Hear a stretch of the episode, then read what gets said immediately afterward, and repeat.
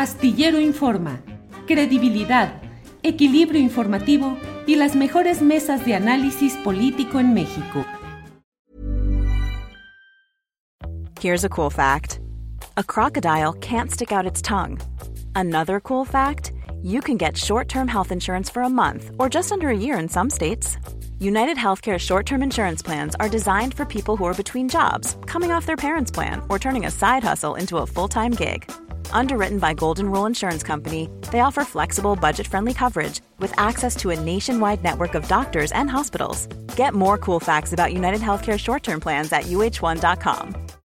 Millions of people have lost weight with personalized plans from Noom, like Evan, who can't stand salads and still lost 50 pounds. Salads, generally, for most people, are the easy button, right? For me, that wasn't an option. I never really was a salad guy. That's just not who I am. But Noom worked for me. Get your personalized plan today at Noom.com. Real Noom user compensated to provide their story. In four weeks, the typical Noom user can expect to lose one to two pounds per week. Individual results may vary.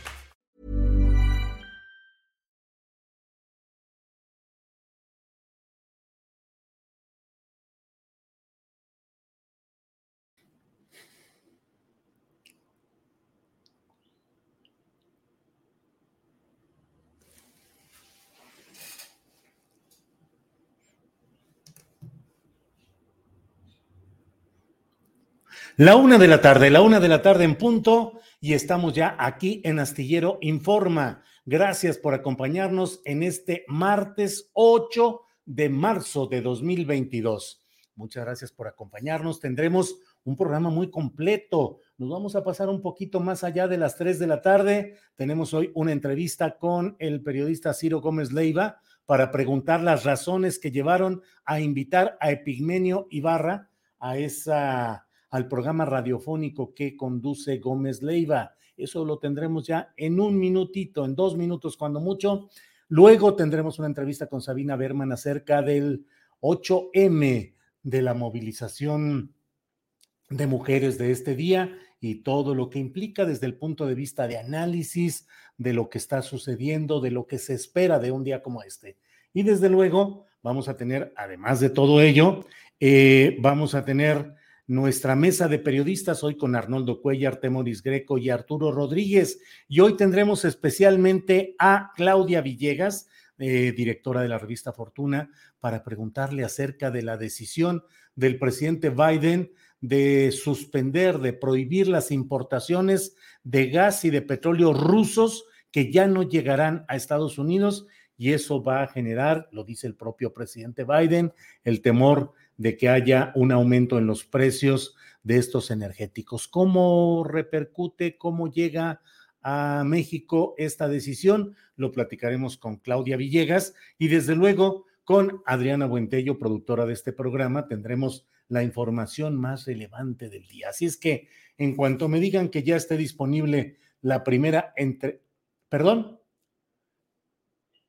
Listos, listos, bien. Pues vamos adelante por la vía telefónica con Ciro Gómez Leiva, a quien saludo. Ciro, buenas tardes. Bueno, bueno.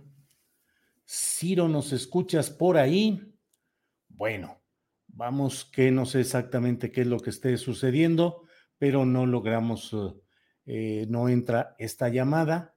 Mientras tanto, bueno, eh, déjeme ver qué es lo que se va haciendo. Eh, pero, pues vamos a hablar en unos segunditos, vamos a hablar ya con Ciro Gómez Leiva. La idea es platicar acerca de esta invitación que ha generado tanta polémica, la invitación para que Epigmenio Ibarra esté en eh, como colaborador los miércoles en el programa que conduce Ciro Gómez Leiva en Radio Fórmula.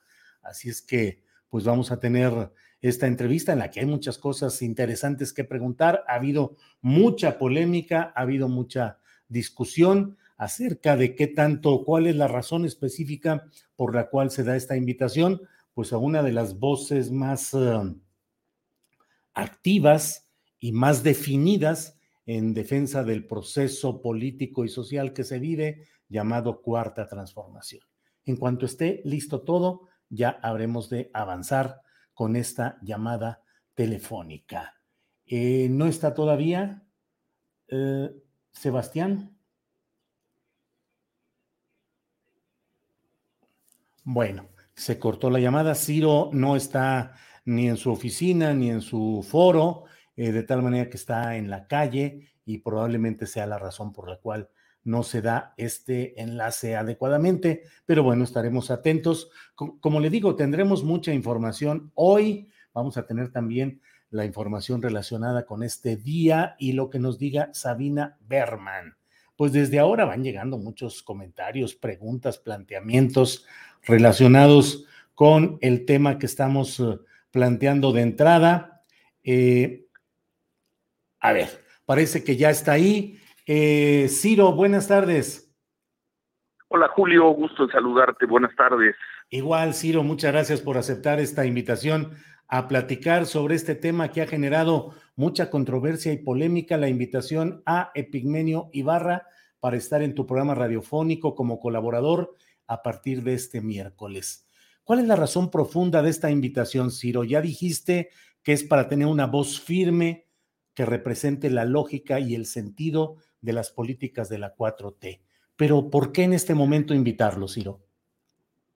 Esa es la razón. Nuestro programa por la mañana es un programa, no es un programa de mesa de análisis, no tenemos un equipo de comentaristas, más bien un programa de entrevistas, de registro de lo que está ocurriendo, eh, de crónicas y eventualmente tenemos colaboradores. Uno de ellos que fue ganando notoriedad en nuestro programa es Germán Martínez, fue tomando fuerza, se quedó como una presencia eh, ya fija en el programa.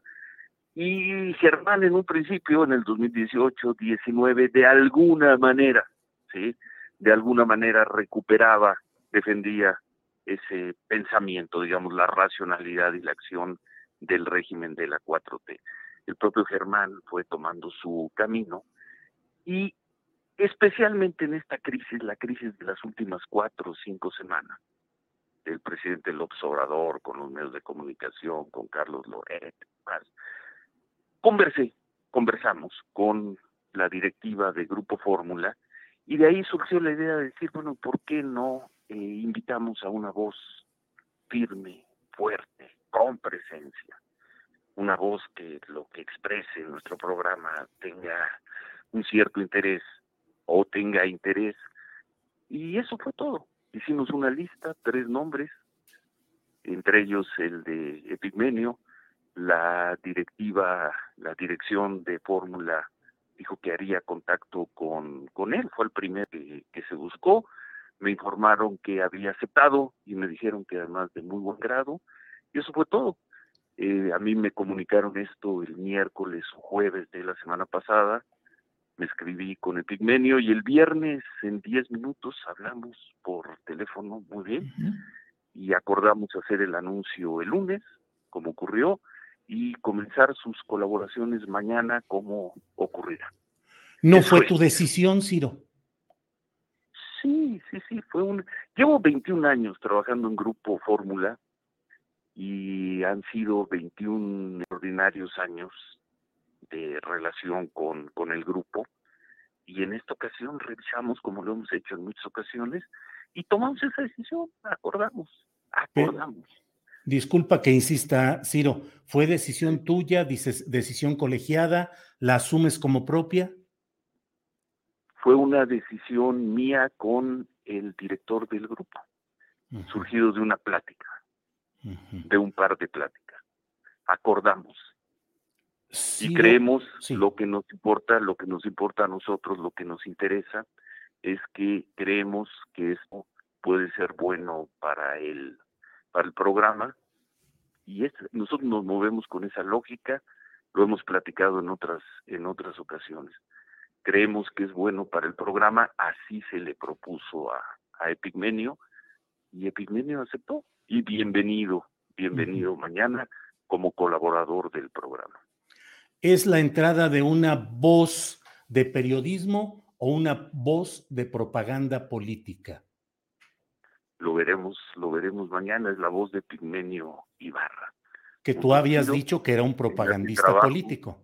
Lo, lo dije y dije palabras muy fuertes. Ayer al aire eh, comenté que quienes quisieran buscar en las redes sociales iban a encontrar eh, palabras fuertes, quizás muy fuertes mías hacia él, palabras fuertes de él hacia mí. Y sí, sí, sí. Y mañana, mañana estará y comenzará con nosotros como colaborador. Ojalá sea una eh, colaboración buena para el programa, buena para él. Si lo es, habrá sido una muy, muy buena decisión. Nosotros vamos a poner todo el empeño porque así sea y lo recibimos, lo recibimos como colaborador. ¿Qué va a decir él? No lo sé, no lo sé, lo, lo veremos y desde luego él fijará sus, sus temas. Veremos cómo se va dando esa colaboración, vamos a ver. Cuando hablamos de colaboración, le estamos haciendo una invitación abierta, una invitación para que esto dure el mayor tiempo posible. Y estas participaciones pues se van acomodando en función de los tiempos, de los contenidos, de lo que decimos que va saliendo bien. Sí, que igualmente puede terminarse, pues es una colaboración en tiempo indefinido.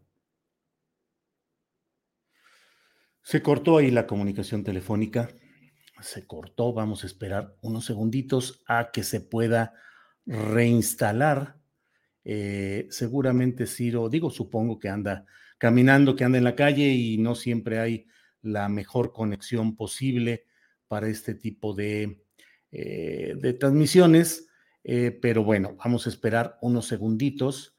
Em, Vamos a esperar unos segunditos. Mientras tanto, eh, ¿por qué no como invitado? Más parece impuesto, dice Javier H. Su frase es lo veremos, lo veremos, dice Gabo Ortega. Nora Torres dice, a Ciro lo obligaron y le van a tender la camita a Epigmenio.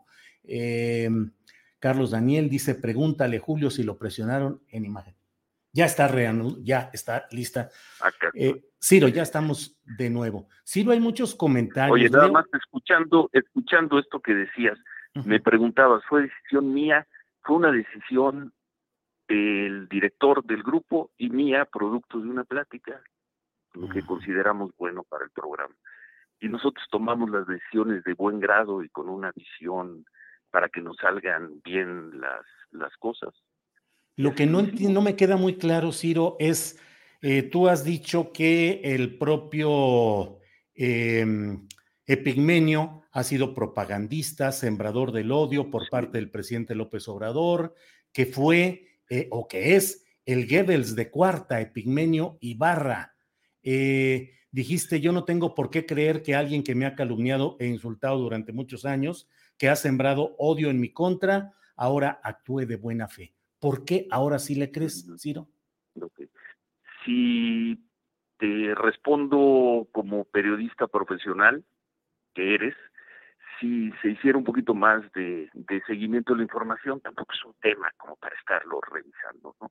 En julio, julio del 2020, en los días durísimos de la pandemia, el fin de semana en que se dio el atentado contra Omar García Harfush, hubo un choque muy fuerte entre nosotros en redes sociales. bueno, él en redes sociales, yo en, en, en el espacio por la mañana. Muy duro la siguiente semana, muy, muy fuerte. Él pidió una réplica, incluso tú propusiste que si debatíamos en tu programa, él pidió una réplica. Estoy, hablando de julio, sí. julio de 2020, quizá principios de agosto, más o menos, esa fecha, el verano del 2020. Y grabó un mensaje de dos minutos. Sí. Un mensaje muy firme, muy fuerte, pero con un tono de enorme respeto que yo valoré. A partir de ese momento no encontrarás una sola mención negativa de mi parte hacia él. Entre otras cosas, porque tampoco él tuvo un, yo no recuerdo que tampoco haya tenido una comunicación, una acción, un texto hostil hacia mi parte. ¿Acordamos algo? No, no acordamos nada. No volvimos a hablar, no volvimos a, comunicarnos. Yo valoro, y tú lo sabes, porque tú has eh, colaborado con nosotros, yo valoro a los profesionales, yo hago equipo con quienes tengo que hacer equipo, y cuando invitamos a alguien como colaborador, yo no le pregunto qué es lo que va a decir, qué es lo que va a opinar, ¿no? Sí, me este es el caso, si hubo, una, si hubo un antagonismo, si lo hubo, no van a encontrar, no tengo la fecha precisa, ponle del atentado a Omar. Fue el lunes 29 de junio de 2020. Lunes 29 No, el atentado fue un viernes. El, el, atentado fue un viernes. Supongo que supongo que la réplica de Pigmenio fue el siguiente viernes o dos viernes, es jueves o viernes. A partir de esa fecha, y estamos hablando de 20 meses, no vas a, a, encontrar de mi parte ningún texto sobre él. No lo he visto, no nos habíamos comunicado, no hicimos ningún pacto, simplemente valoré y valoré, porque él finalmente es un guerrero, él cree en su causa, como todos los que hacemos trabajo público podemos ser y debemos ser criticados, pero él ha sido un guerrero de esta causa toda su, su vida, ¿no? Y en ese sentido, como periodista, como periodista, con mi trabajo público, pues hay un reconocimiento a él. Se dio esta situación, se da este momento, surge su nombre. A mí me parece bien. Nosotros lo que queremos en nuestro programa es que lo que se diga, de ser posible, interese al mayor público posible, ¿no? Pudimos haber metido ahí cualquier voz y lo que dijera no iba a pasar eh, absolutamente nada. Y esperamos que Pigmenio tenga un buen momento de radio con nosotros, con sus contenidos. Como dije ayer, dialogaremos, quizá en algunos momentos tengamos posiciones distintas, pero él llega a nuestro equipo, a nuestro grupo y lo recibiremos como colaborador, como recibimos a los colaboradores a los que hemos tenido a lo largo ya de muchos años. Claro. Ciro, eh, debo preguntarte esto. ¿Sostienes que Epigmenio Ibarra es un Goebbels de cuarta? Epigmenio Ibarra, yo que a partir de, de mañana sea un muy buen colaborador de nuestro programa pero sostienes esa etiqueta que le pusiste en ocasiones anteriores? No he repetido esa expresión al menos en 20 meses y mm. espero que mañana mañana tenga una buena colaboración en el programa. Y si me lo vuelves a preguntar, así nos vamos a ir 70 70 preguntas y 70 respuestas. Ciro, eh, algunas voces. No, entre nosotros no vamos a leer la, mano. Y además, si me preguntas en lo personal, me entusiasma mucho, mucho como desafío profesional lo que va a ocurrir mañana. Y mi preocupación no es lo que vaya a decir o vaya a defender. Mi preocupación es que lo que empecemos mañana funcione. ¿Y qué es para nosotros funciona?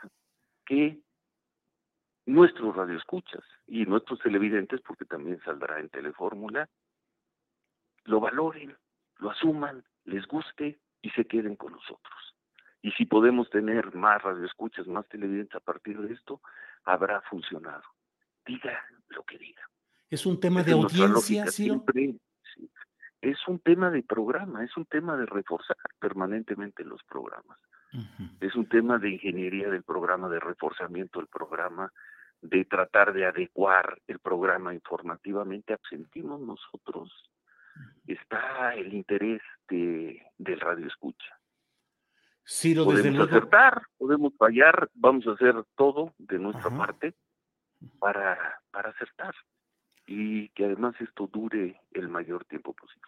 Ciro, desde luego que eh, hay una serie de expresiones en las cuales dicen, ya doblaron a Ciro, Ciro ya se vendió, Ciro está siendo presionado por la 4T. Jorge Berry, compañero que conocemos muy bien tú y yo, escribió ayer, otra voz independiente que se extingue ante la presión gubernamental sobre el empresariado. No culpo a Ciro, sé las consecuencias de rebelarse, pero aceptar la colaboración del Goebbels bananero de Pigmenio Ibarra en su programa es un insulto a la inteligencia. ¿Qué dices a quienes piensan de esta manera respecto a la incorporación? A ver, primero, un fuerte abrazo a Jorge. Segundo, yo no me estoy rebelando contra nada. El Pigmenio comenzará mañana a participar en nuestro programa y va a ser un colaborador. El programa va a seguir siendo esencialmente, no va a seguir siendo, seguirá siendo el que es hoy. ¿Ha habido presiones de la 4T del gobierno federal para cambiar la línea editorial en tu programa de radio o en el de televisión, Ciro? Directamente que yo sepa, no, ninguna. ninguna Indirectamente. Hay, hay, bueno, pues hay un presidente de la República que casi todas las mañanas hace una referencia a nuestro trabajo, al trabajo de los medios tradicionales y en muchas ocasiones lo hace directamente a mí, ¿no? Pero una presión directa de que nos ha hablado eh, Jesús Ramírez o el secretario de Gobernación o no sé qué otro funcionario, a mí ninguna. Y que yo sepa, a, a mis dos eh, jefes en imagen y en, y en grupo y en grupo fórmula, no. Semanas atrás anunciaste como 10 de la noche con 10 minutos, algo así, eh, algo que no parecía tener una razón en cuanto a efeméride, decir, llevo tantos años aquí, he estado en esta conducción del noticiero de televisión. Pareció que ahí había un punto de quiebre. ¿Hubo algo?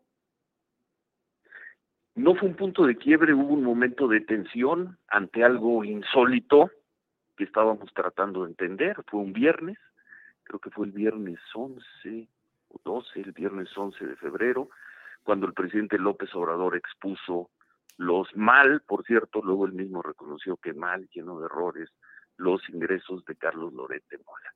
Sí, hubo un momento de tensión en la, en la tarde con mis jefes, mis muy queridos jefes, con mi jefe directo, con Ernesto Rivera, a quien tú conoces muy bien. Sí. No nos fuimos de acuerdo y tomamos la decisión. Era un viernes, dijimos, bueno, me, me tomo la tarde. Por más un asunto interno y una comedia de enredos, yo tampoco salí el lunes en, en, la noche en la televisión, aunque el lunes sí se manejó ya la información sobre, sobre el tema. Y el martes, yo regresé al aire el martes, ya habíamos tomado la acción y estaba todo acordado.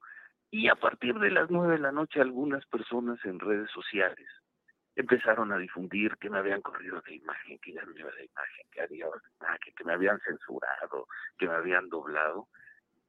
Y a las 10 de la noche, para promover el programa.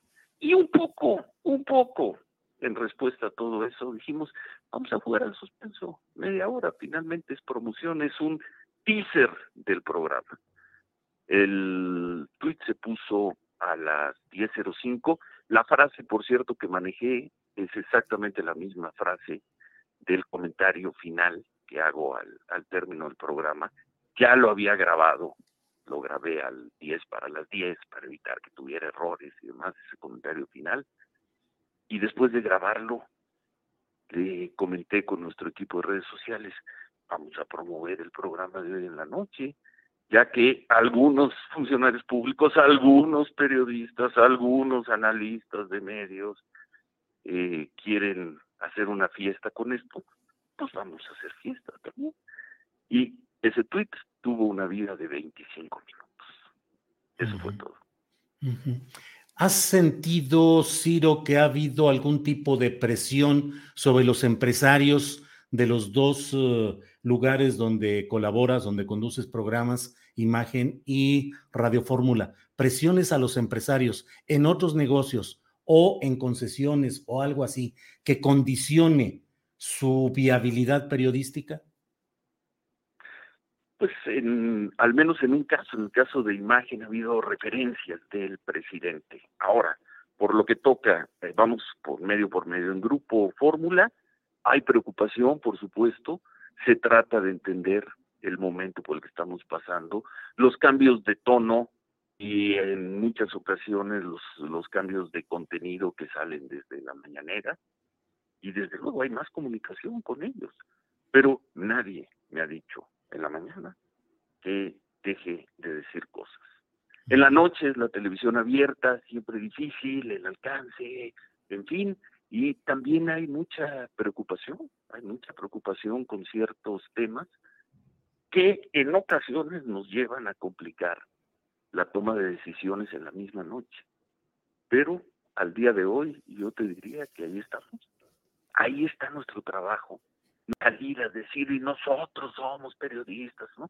Ahí está la crónica que no hemos dejado de hacer un solo día sobre los temas de inseguridad. Ahí quedó la crónica que hicimos sobre COVID. Ahí está el trabajo de periodismo político que, que hemos hecho en los dos. Ahí está, es un trabajo que está. Toca, y eso lo hemos platicado también, eh, las ocasiones que hemos podido charlar tú y yo en privado. Si tú eres el productor, no hagas la crítica de tu producto. Yo lo que te digo es, nuestro producto ahí está y ahí estará a partir de mañana y espero que ahí siga estando, ojalá, si, si tenemos suerte y vida y salud y energía, ojalá tenga la posibilidad de poder acompañar este momento periodístico apasionante que será el gobierno del presidente López Obrador. ¿Vas a invitar más voces? Perdón, perdón, Ciro, adelante. No, no, no. Ah, ¿vas a invitar más voces relacionadas con la 4T?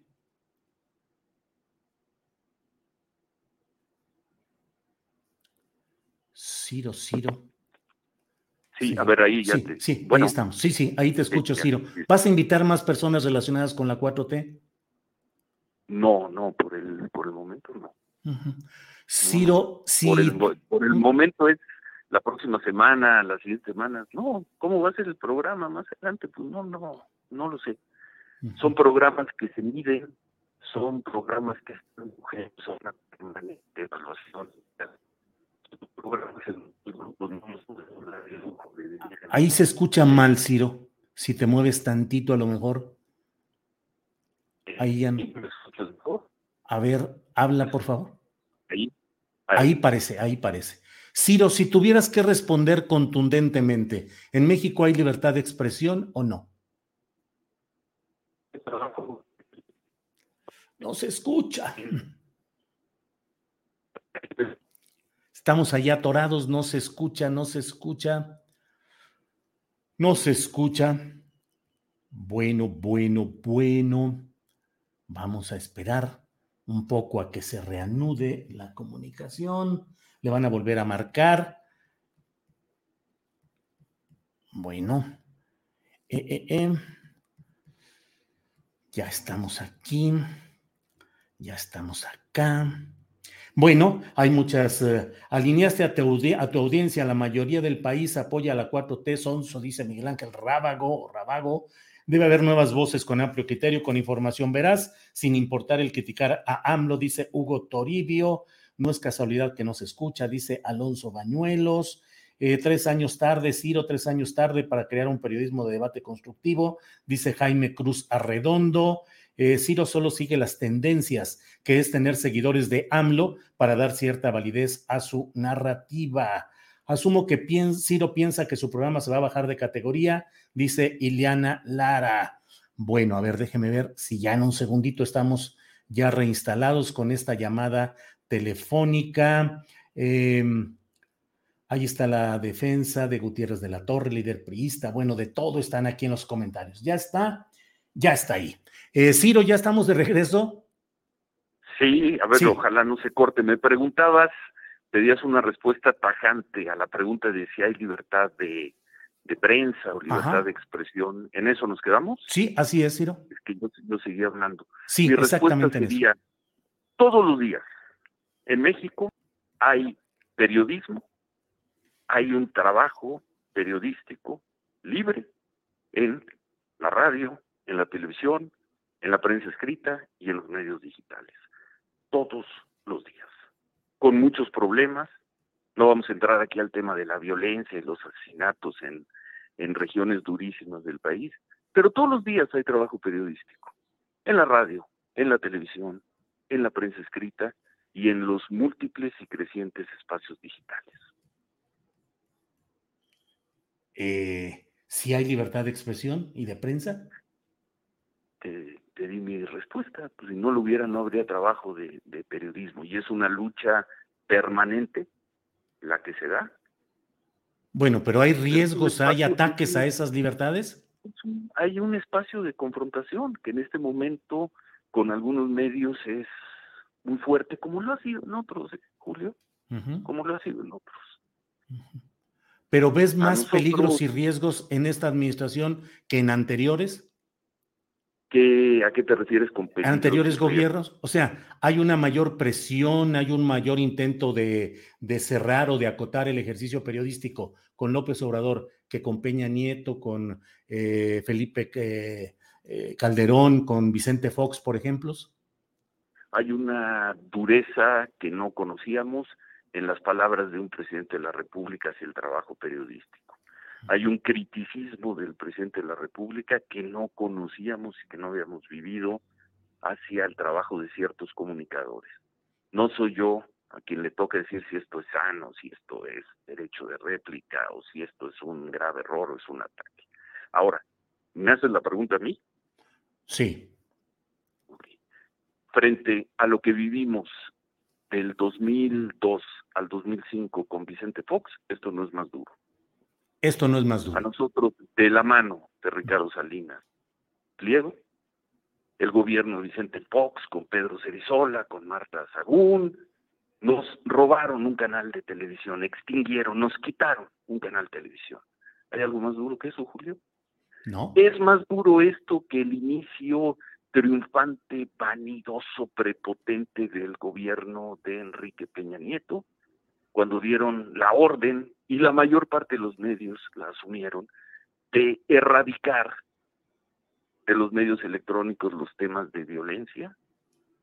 Yo tuve que salir, ya eso generó tensión en la empresa en la que participaba Milenio, ya llevamos muchos años, aprovechamos para terminar en buenos términos nuestra relación ¿Es más duro esto que el primer semestre o el del 2013 o todo el 2013?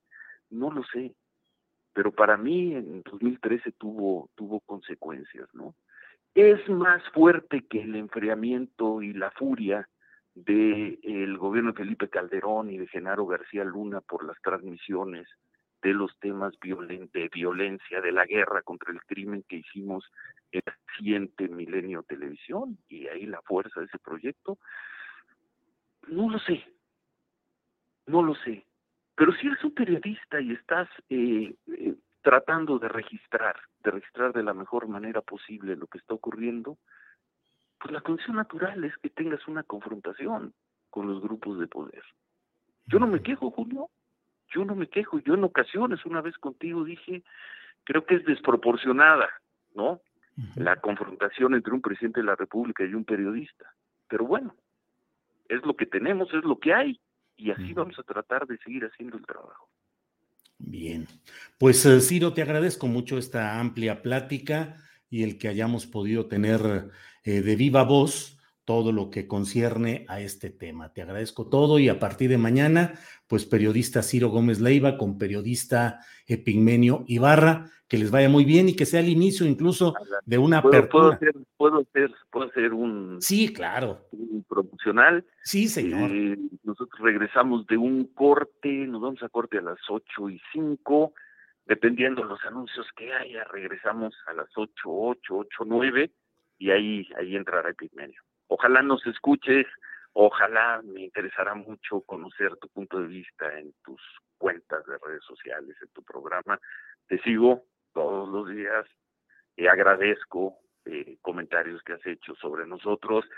A veces duele un poco otro tipo de comentarios, pero bienvenido siempre, porque te, conozco, conozco tu interés, tu honestidad periodística y porque sabes que te tengo un enorme aprecio personal.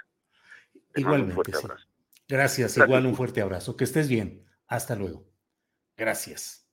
Bueno, pues ha sido Ciro Gómez Leiva, conductor de Radio Fórmula, que esencialmente a ese tema nos abocamos, pero también conductor del noticiero principal de Imagen Televisión. Ahí están los datos, ahí está la información. Creo que es muy relevante el que de viva voz del propio eh, Ciro Gómez Leiva pues conozcamos todo lo que aquí se ha hablado. Así es que muchas gracias y vamos enseguida a otro, a otro de los espacios relevantes de este día, que es platicar con Sabina Berman, quien ya está por ahí para poder platicar con ella. Sabina, buenas tardes. Bueno, no sé si ya está lista Sabina. En un segundito la habrán de poner. Em, va, va, va. A ver, un segundito, Sebastián. Sí, Sebastián. Ah, este, ahí estamos ya listos. Adelante, por favor. Hola, Julio.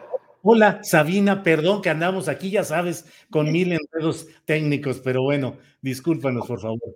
Sabina, ¿cómo estás? Buenas tardes. Buenas tardes, estoy acá en el Zócalo. Ya, me caminé desde toda eh, desde el Monumento de la Revolución hasta acá y estoy con unas amigas en el Hotel Majestic, donde mm. vamos a presenciar cómo se llena el zócalo de mujeres. ¿Y cómo vio la reportera Sabina Berman en ese trayecto que hizo? ¿Qué vio? ¿Qué nos reporta? Pues mira, llegamos muy tempranos y entonces estaban llegando apenas las feministas en sus, a, reunirse con sus contingentes. Vimos a feministas muy activas en el monumento a la independencia, en el Ángel de la Independencia. Luego hicimos toda una vuelta, nos tomamos un coche y entramos por el otro lado del Zócalo porque aparentemente ya lo habían cerrado para este, previsiblemente para evitar que llegaran este, contingentes en camiones. Y entonces lo que vimos por acá es pues el acopiamiento de mujeres policías, ¿no? Con sus cascos, con sus escudos de plexiglas. Y desde la mañana las mujeres de los sindicatos hablando por micrófono a sus contingentes, hablando en el mismo lenguaje que usamos las mujeres de otras zonas del mundo y otras zonas de la ciudad. Eh, el mismo lenguaje feminista, los mismos términos, las mismas demandas. Muy emocionante.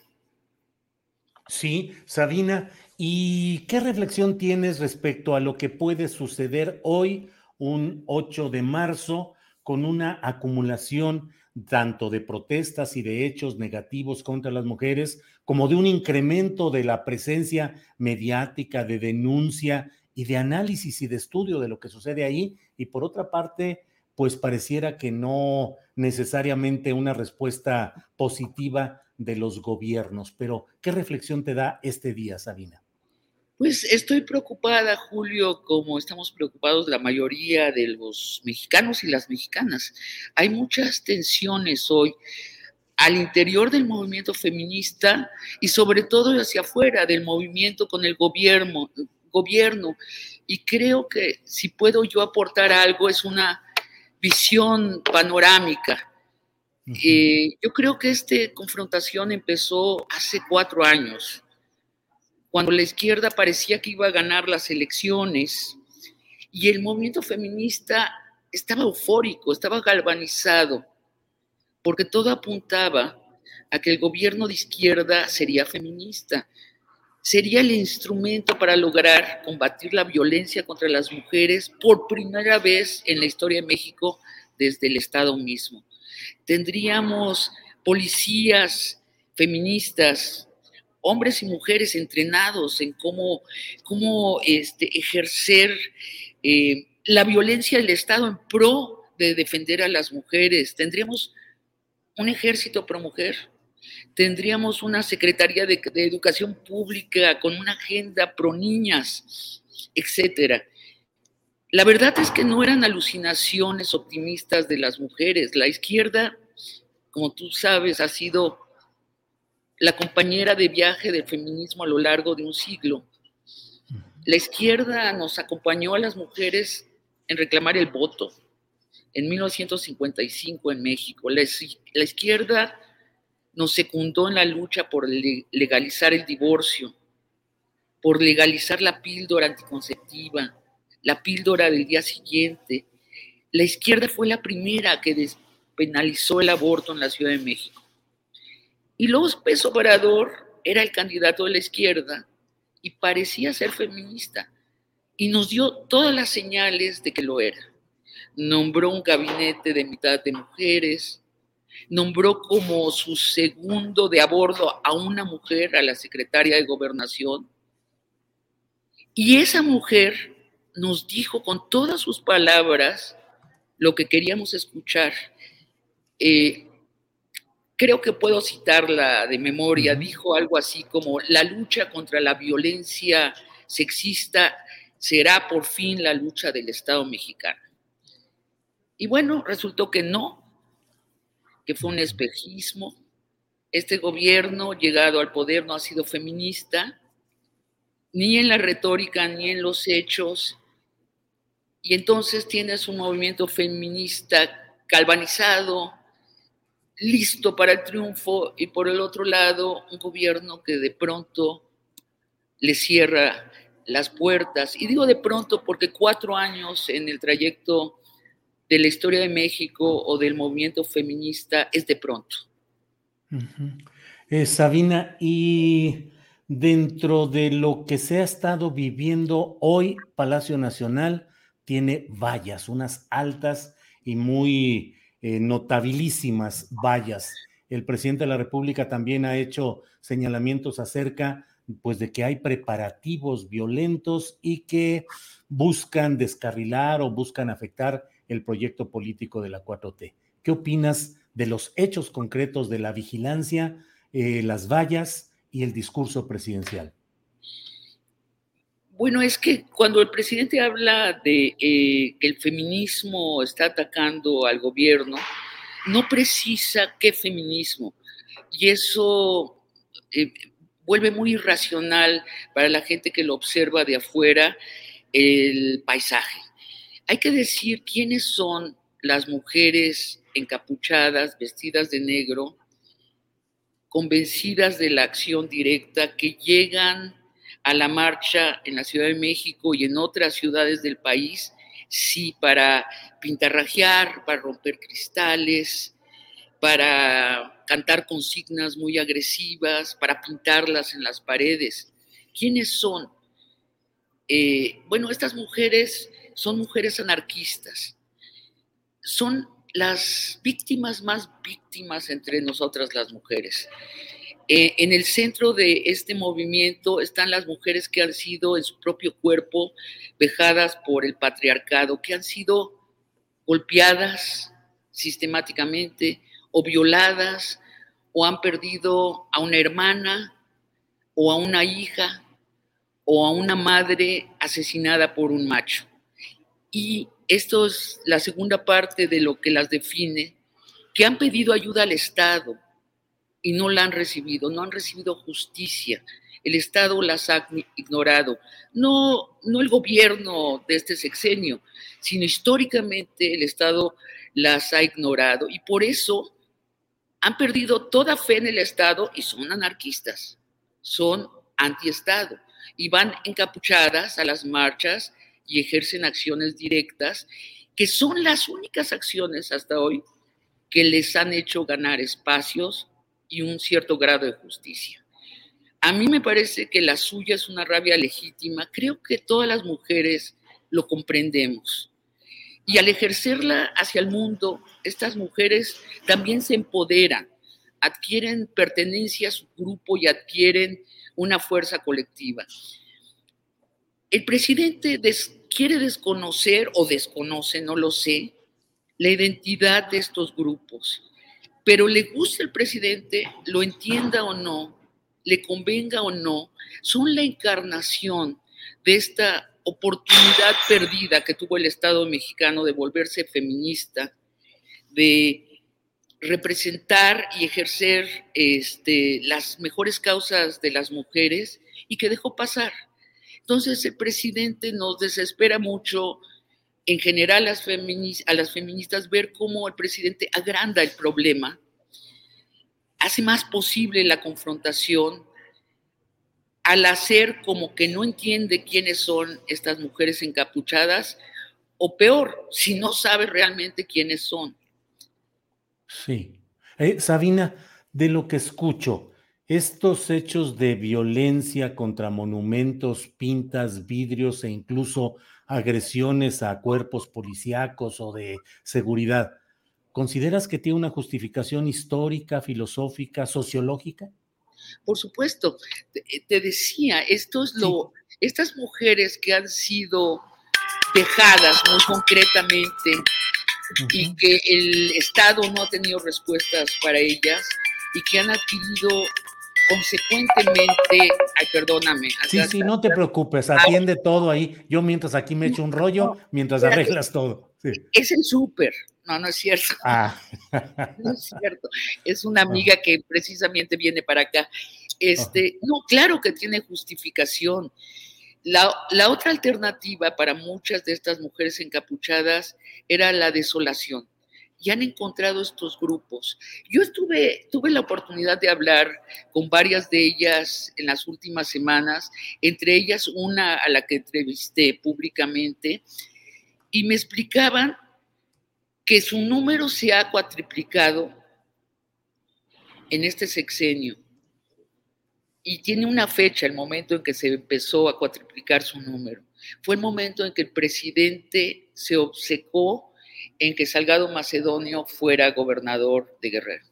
En ese momento perdieron toda esperanza. Dime si no es lógico. Es absolutamente lógico. Aunado que la única vez que les han hecho caso es cuando ejercen estas acciones directas. Eh, Sabina, de lo que se ve ahí, parece que hoy habrá una concentración masiva por varias razones, por lo acumulado de los agravios por una protesta creciente, hasta por el semáforo verde en términos pandémicos, pero ¿qué esperar, como luego se dice, al día siguiente? Protestas, movilizaciones, los medios se van sobre lo que sucede, a veces en el aspecto más llamativo en términos mediáticos, que es la violencia, pero esta es una larga lucha que ha podido avanzar, que se ha estancado o que retrocede, Sabina. Yo solo espero ahora sí que hasta religiosa me estoy volviendo hoy. Estoy rezando porque no encuentro una instancia real a, la que acudir. Eh, que no haya confrontaciones demasiado violentas, que se queden pintas, que se queden bombas de humo, en atracos a las tiendas, ellas tienen su lógica, las policías las conocen muy bien a estas mujeres encapuchadas, es decir, no personalmente, pero saben cuáles son las acciones directas, que se quede en eso y que no haya ninguna víctima este, física, que no, nadie muera en esto, ninguna mujer policía ni ninguna mujer encapuchada. Sobre lo demás, yo te debo decir que el porvenir del feminismo nunca ha sido este, más venturoso que actualmente. Sí perdimos al Estado, creímos que íbamos a entrar al Estado, no personalmente, sino que el Estado, por primera vez, el Estado iba a estar de parte de las mujeres para resolver nuestra desigualdad y las violencias que se ejercen contra nosotras, pero lo perdimos. Ya no hay vuelta de hoja, ya fue. Pero el feminismo ha seguido avanzando en otros territorios. El feminismo no es una, es una fuerza política, pero no es una fuerza partidaria que, que, quiera gobernar. ¿En dónde ha seguido? ¿Dónde ha encontrado estos territorios abiertos para avanzar estos cuatro años? Mira, en el sindicalismo, por ejemplo. Eh, eh, se ha creado el sindicato de empleadas domésticas, que pronto será el sindicato más grande del país, con tres millones y medio de sindicalizadas. ¿Dónde ha avanzado? En las comunidades indígenas. Por primera vez en los últimos años, las mujeres indígenas están sacando del secreto las prácticas misóginas, los usos y costumbres misóginas y están exhibiéndolas y están exigiendo que las leyes las prohíban como en el caso de los matrimonios de las niñas, que es una costumbre muy antigua, pero ahora las mujeres indígenas están diciendo ya basta. ¿Dónde más?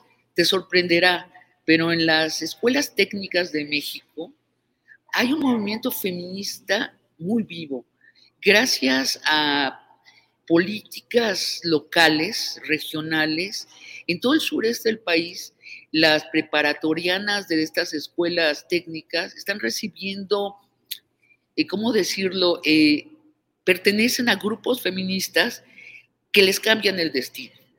¿no? Si en sus comunidades eh, regionales las habían entrenado para subordinarse a los novios a los esposos para dejarse maltratar y explotar, bueno, estos grupos les están dando una segunda oportunidad, una nueva identidad feminista. En la clase media, las eh, mujeres han estado avanzando estos cuatro años en las pirámides de las empresas. ¿Dónde más? Te digo un lugar muy importante y además de una importancia crítica en el periodismo. Tú mismo tienes un programa donde la mitad de los colaboradores son colaboradoras. Esto hace cinco años, eh, Julio, no creo que hubiera sucedido. Y han aumentado las mujeres visibles en el periodismo y desde los medios están haciendo una diferencia. Lo más notable es que las mujeres de los medios hemos creado ahora sí que un lobby feminista. No importa si seas de una cadena o de otra, si seas de derecha, de izquierda, del centro, si seas frívola o si seas muy seria, todas tenemos un acuerdo de llevar los temas de las mujeres a los medios y de ser cómplices en la resolución de ciertos asuntos. Nos comunicamos por chats y los resultados han sido buenísimos. Y por fin, para terminar, yo diría que hemos ganado la batalla cultural, la de las palabras. Creo que nunca en México había habido tantos señoros, tantos señoros feministas. Sí, sí. Sabina, eh, hablas de, esa, de ese triunfo cultural. Eh, te agradezco, sé que está ahí el movimiento de con quienes estás.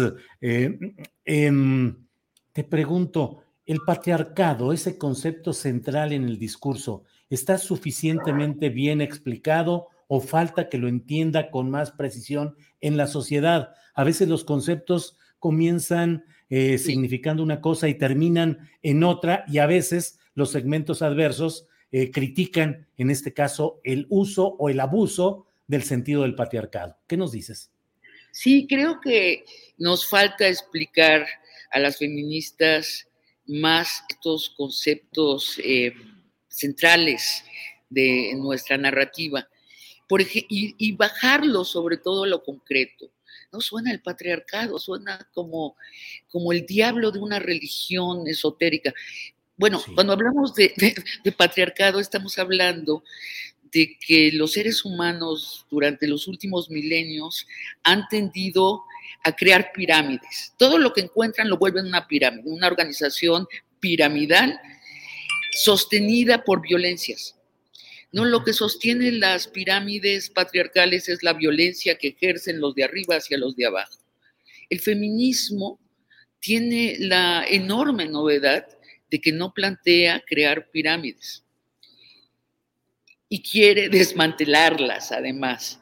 Pero lo tenemos que explicar menos, menos abstractamente y más concretamente eso por el patriarcado. Hay otros conceptos que tenemos que seguir explicando para los, los que no son mujeres y también para las mujeres que entran en esta, en esta lucha.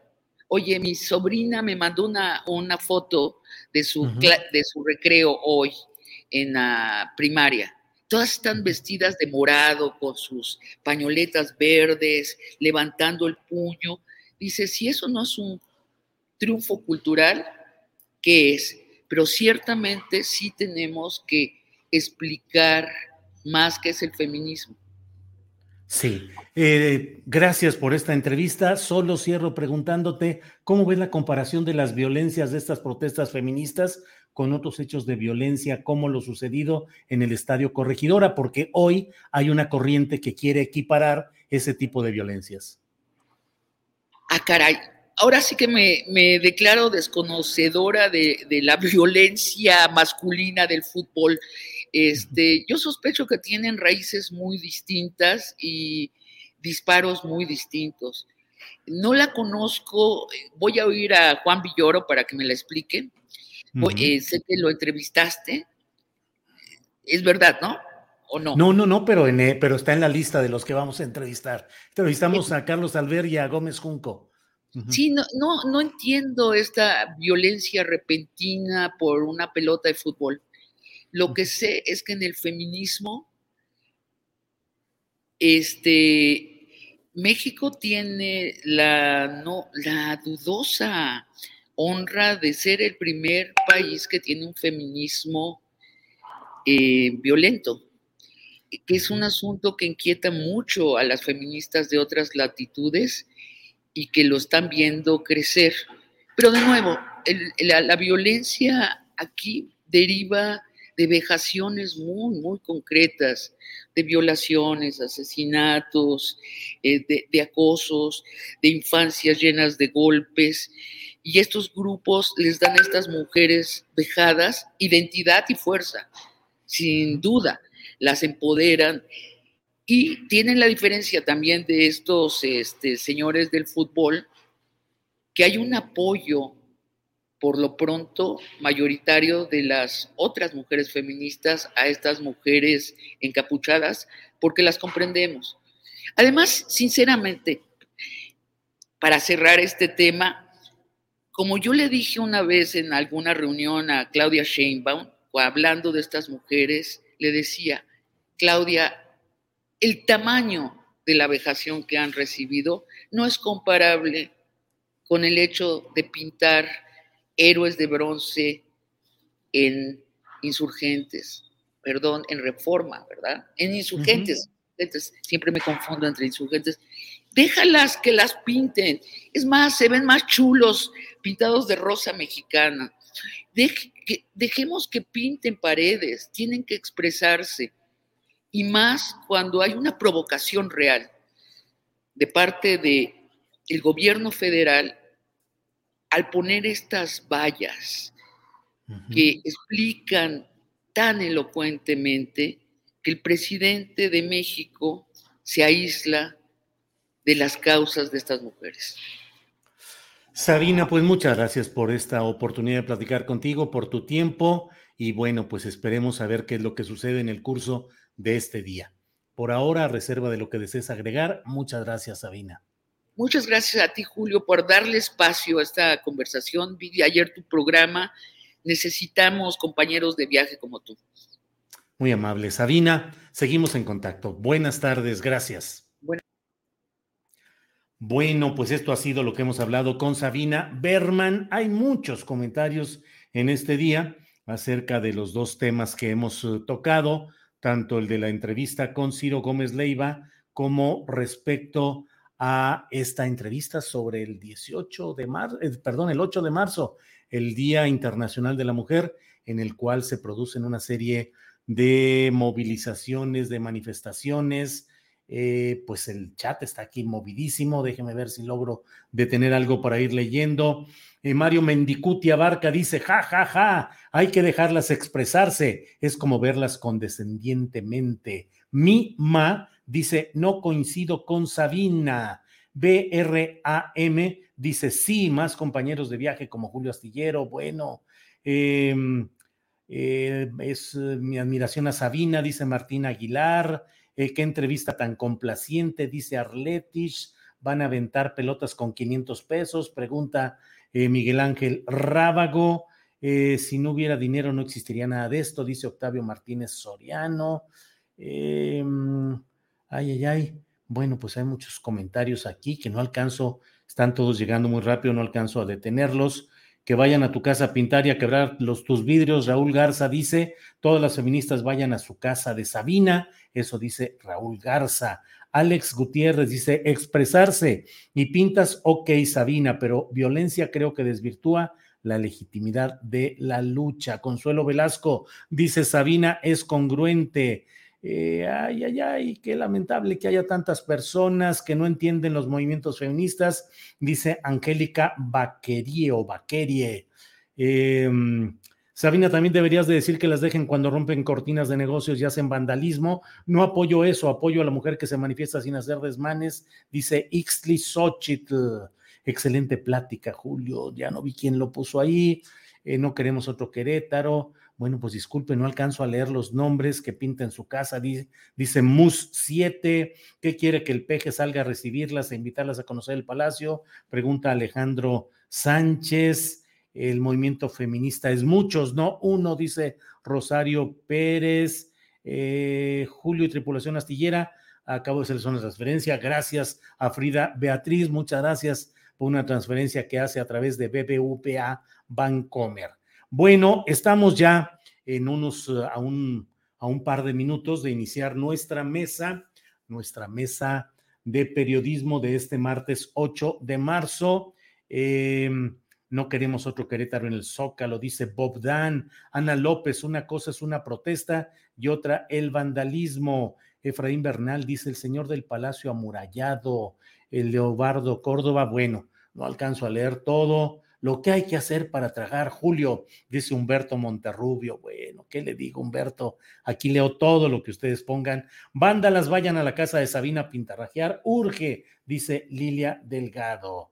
Eh, mm, yo soy feminista y estoy a favor de los feminismos, dice María Sordo. Sin embargo, veo con tristeza que en verdad hay grupos de choque como los que había en las marchas cuando Peña era presidente.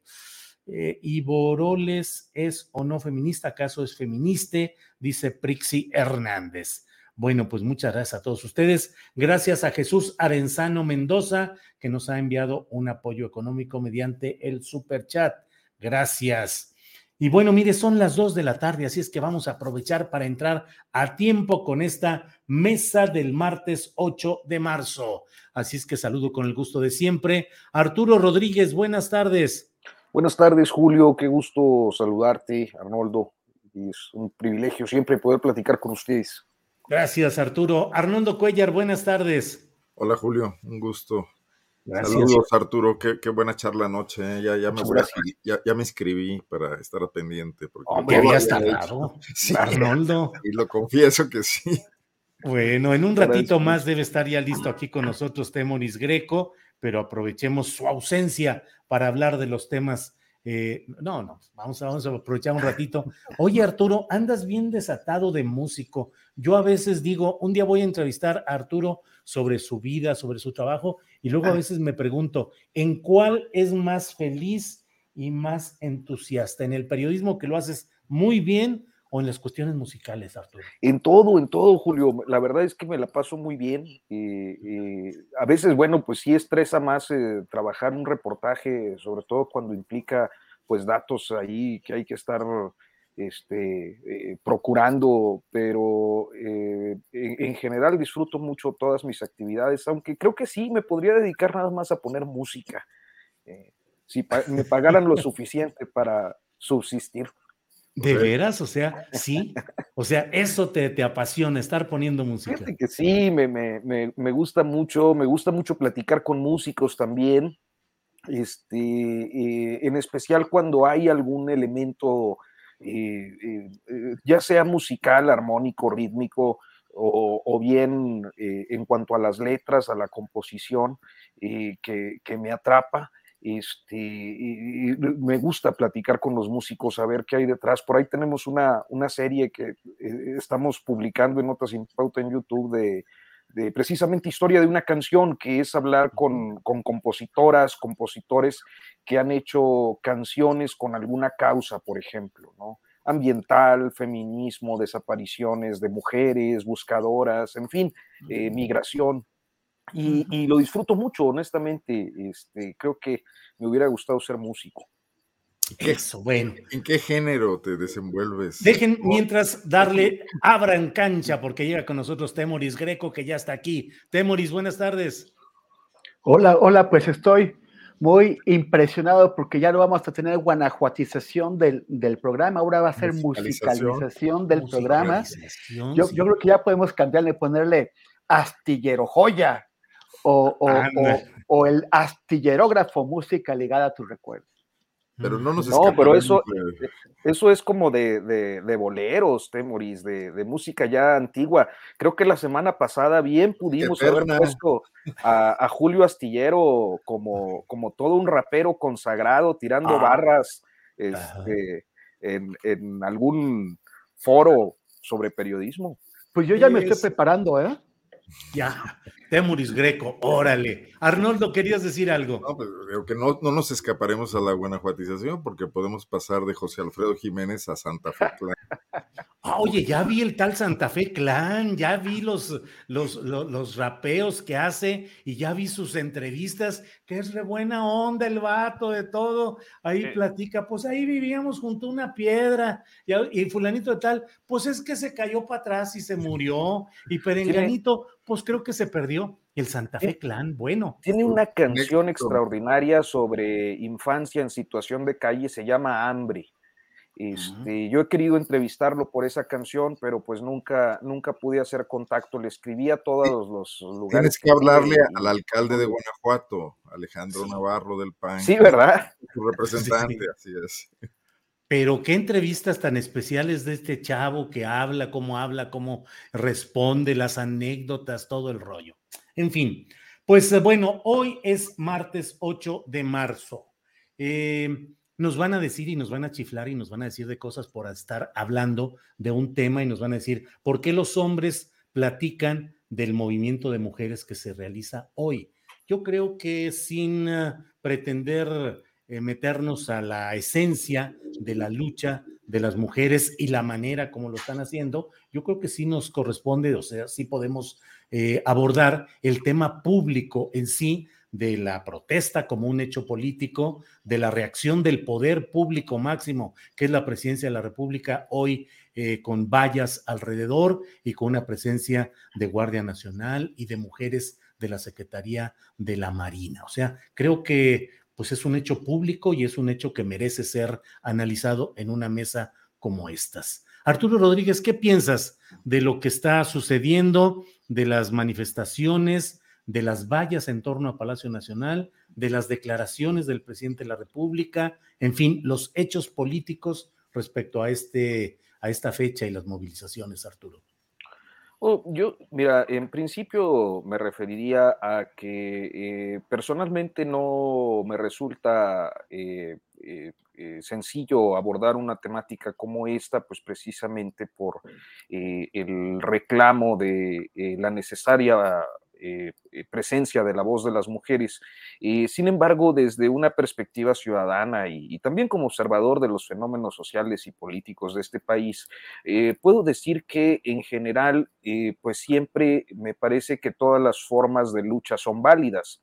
el poder político en México suele reivindicar en todas sus etapas a los próceres del pasado, eh, eh, yo he escuchado, por ejemplo, con mucha frecuencia cómo se reivindica a los hermanos Flores Magón, cómo se reivindica a la Casa del Obrero Mundial, es decir, a los movimientos anarquistas que en este país hace un siglo o más eh, tuvieron una presencia importante a partir de formas de lucha que implicaban el sabotaje, el boicot eh, eh, y estas eh, expresiones de, pues, consideradas quizás desde una perspectiva legal como vandalismo.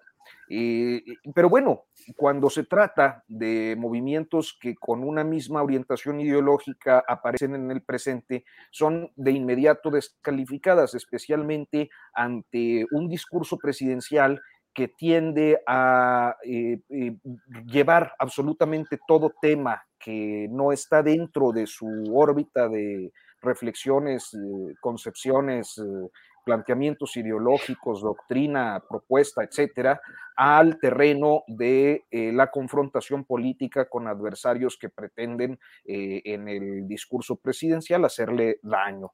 Eh, y que puede ser efectivamente que existan, pero que no pueden ser utilizados estos, estas expresiones que pudieran tener una manipulación en caso de que la haya, como una etiqueta de generalización para un movimiento que está integrado por muchísimos movimientos dentro de lo que hoy sale a marchar eh, eh, como parte del 8M. Me parece que podemos encontrar muchas posiciones ideológicas, políticas, eh, dentro del propio feminismo, inclusive esta idea de, eh, las llamadas terfas respecto a, aquellas mujeres que son más incluyentes y sí incluyen, eh, incorporan en sus planteamientos a, las mujeres trans. y así podemos irnos a, lo largo de, pues las muchísimas expresiones que hay en esta marcha. Yo creo que en el caso de las anarquistas en concreto, como también de los anarquistas en otros momentos, pues ellos hacen lo que eh, conforme a su planteamiento ideológico tienen que hacer, que es desafiar al Estado, eh, eh, manchar los símbolos del Estado. No es extraño ver cómo eh, se eh, pintorrajeó en diferentes eh, ocasiones el, el, monumento de la victoria alada, conocido como el Ángel de la Independencia, por ser este un símbolo fundacional del Estado mexicano, porque buscar la fachada de Palacio Nacional, pues es ir a vandalizar, a desafiar, a confrontar la sede del máximo poder político del Estado mexicano. Entonces, como eh, anarquistas, pues son enemigos del Estado y ellos van en ese desafío o ellas van en ese desafío y al Estado con sus instrumentos de, eh, coerción o, de represión o, si se quiere decir de una manera menos conceptual, eh, con sus agentes de seguridad, pues le corresponde proteger tanto a los símbolos, como a los monumentos históricos que eh, por ley, además, eh, está mandatado que protejan. Entonces, yo creo que estamos ante una situación pues claramente de, choque ideológico, pero que no puede generalizarse para todo el movimiento feminista ni para toda la marcha, donde creo que prevalece una participación mayoritaria de mujeres auténticamente comprometidas con los diferentes temas que eh, pues al, feminismo competen en estos tiempos y que principalmente se relacionan con la seguridad y con la igualdad. Gracias, Arturo. Eh, Arnoldo Cuellar, mm, ¿qué piensas sobre este tema que efectivamente pues es un tema del movimiento feminista? Hoy nos toca en esta mesa analizar y comentar lo que hay en todo este terreno. ¿Qué pensar respecto a, por ejemplo, al movimiento de las ah, anarquistas, de las mujeres, de los riesgos que se hablan de violencia? ¿Hay un sustrato ideológico y político en ese movimiento? En el de las anarquistas o solamente es causar violencia por causarla?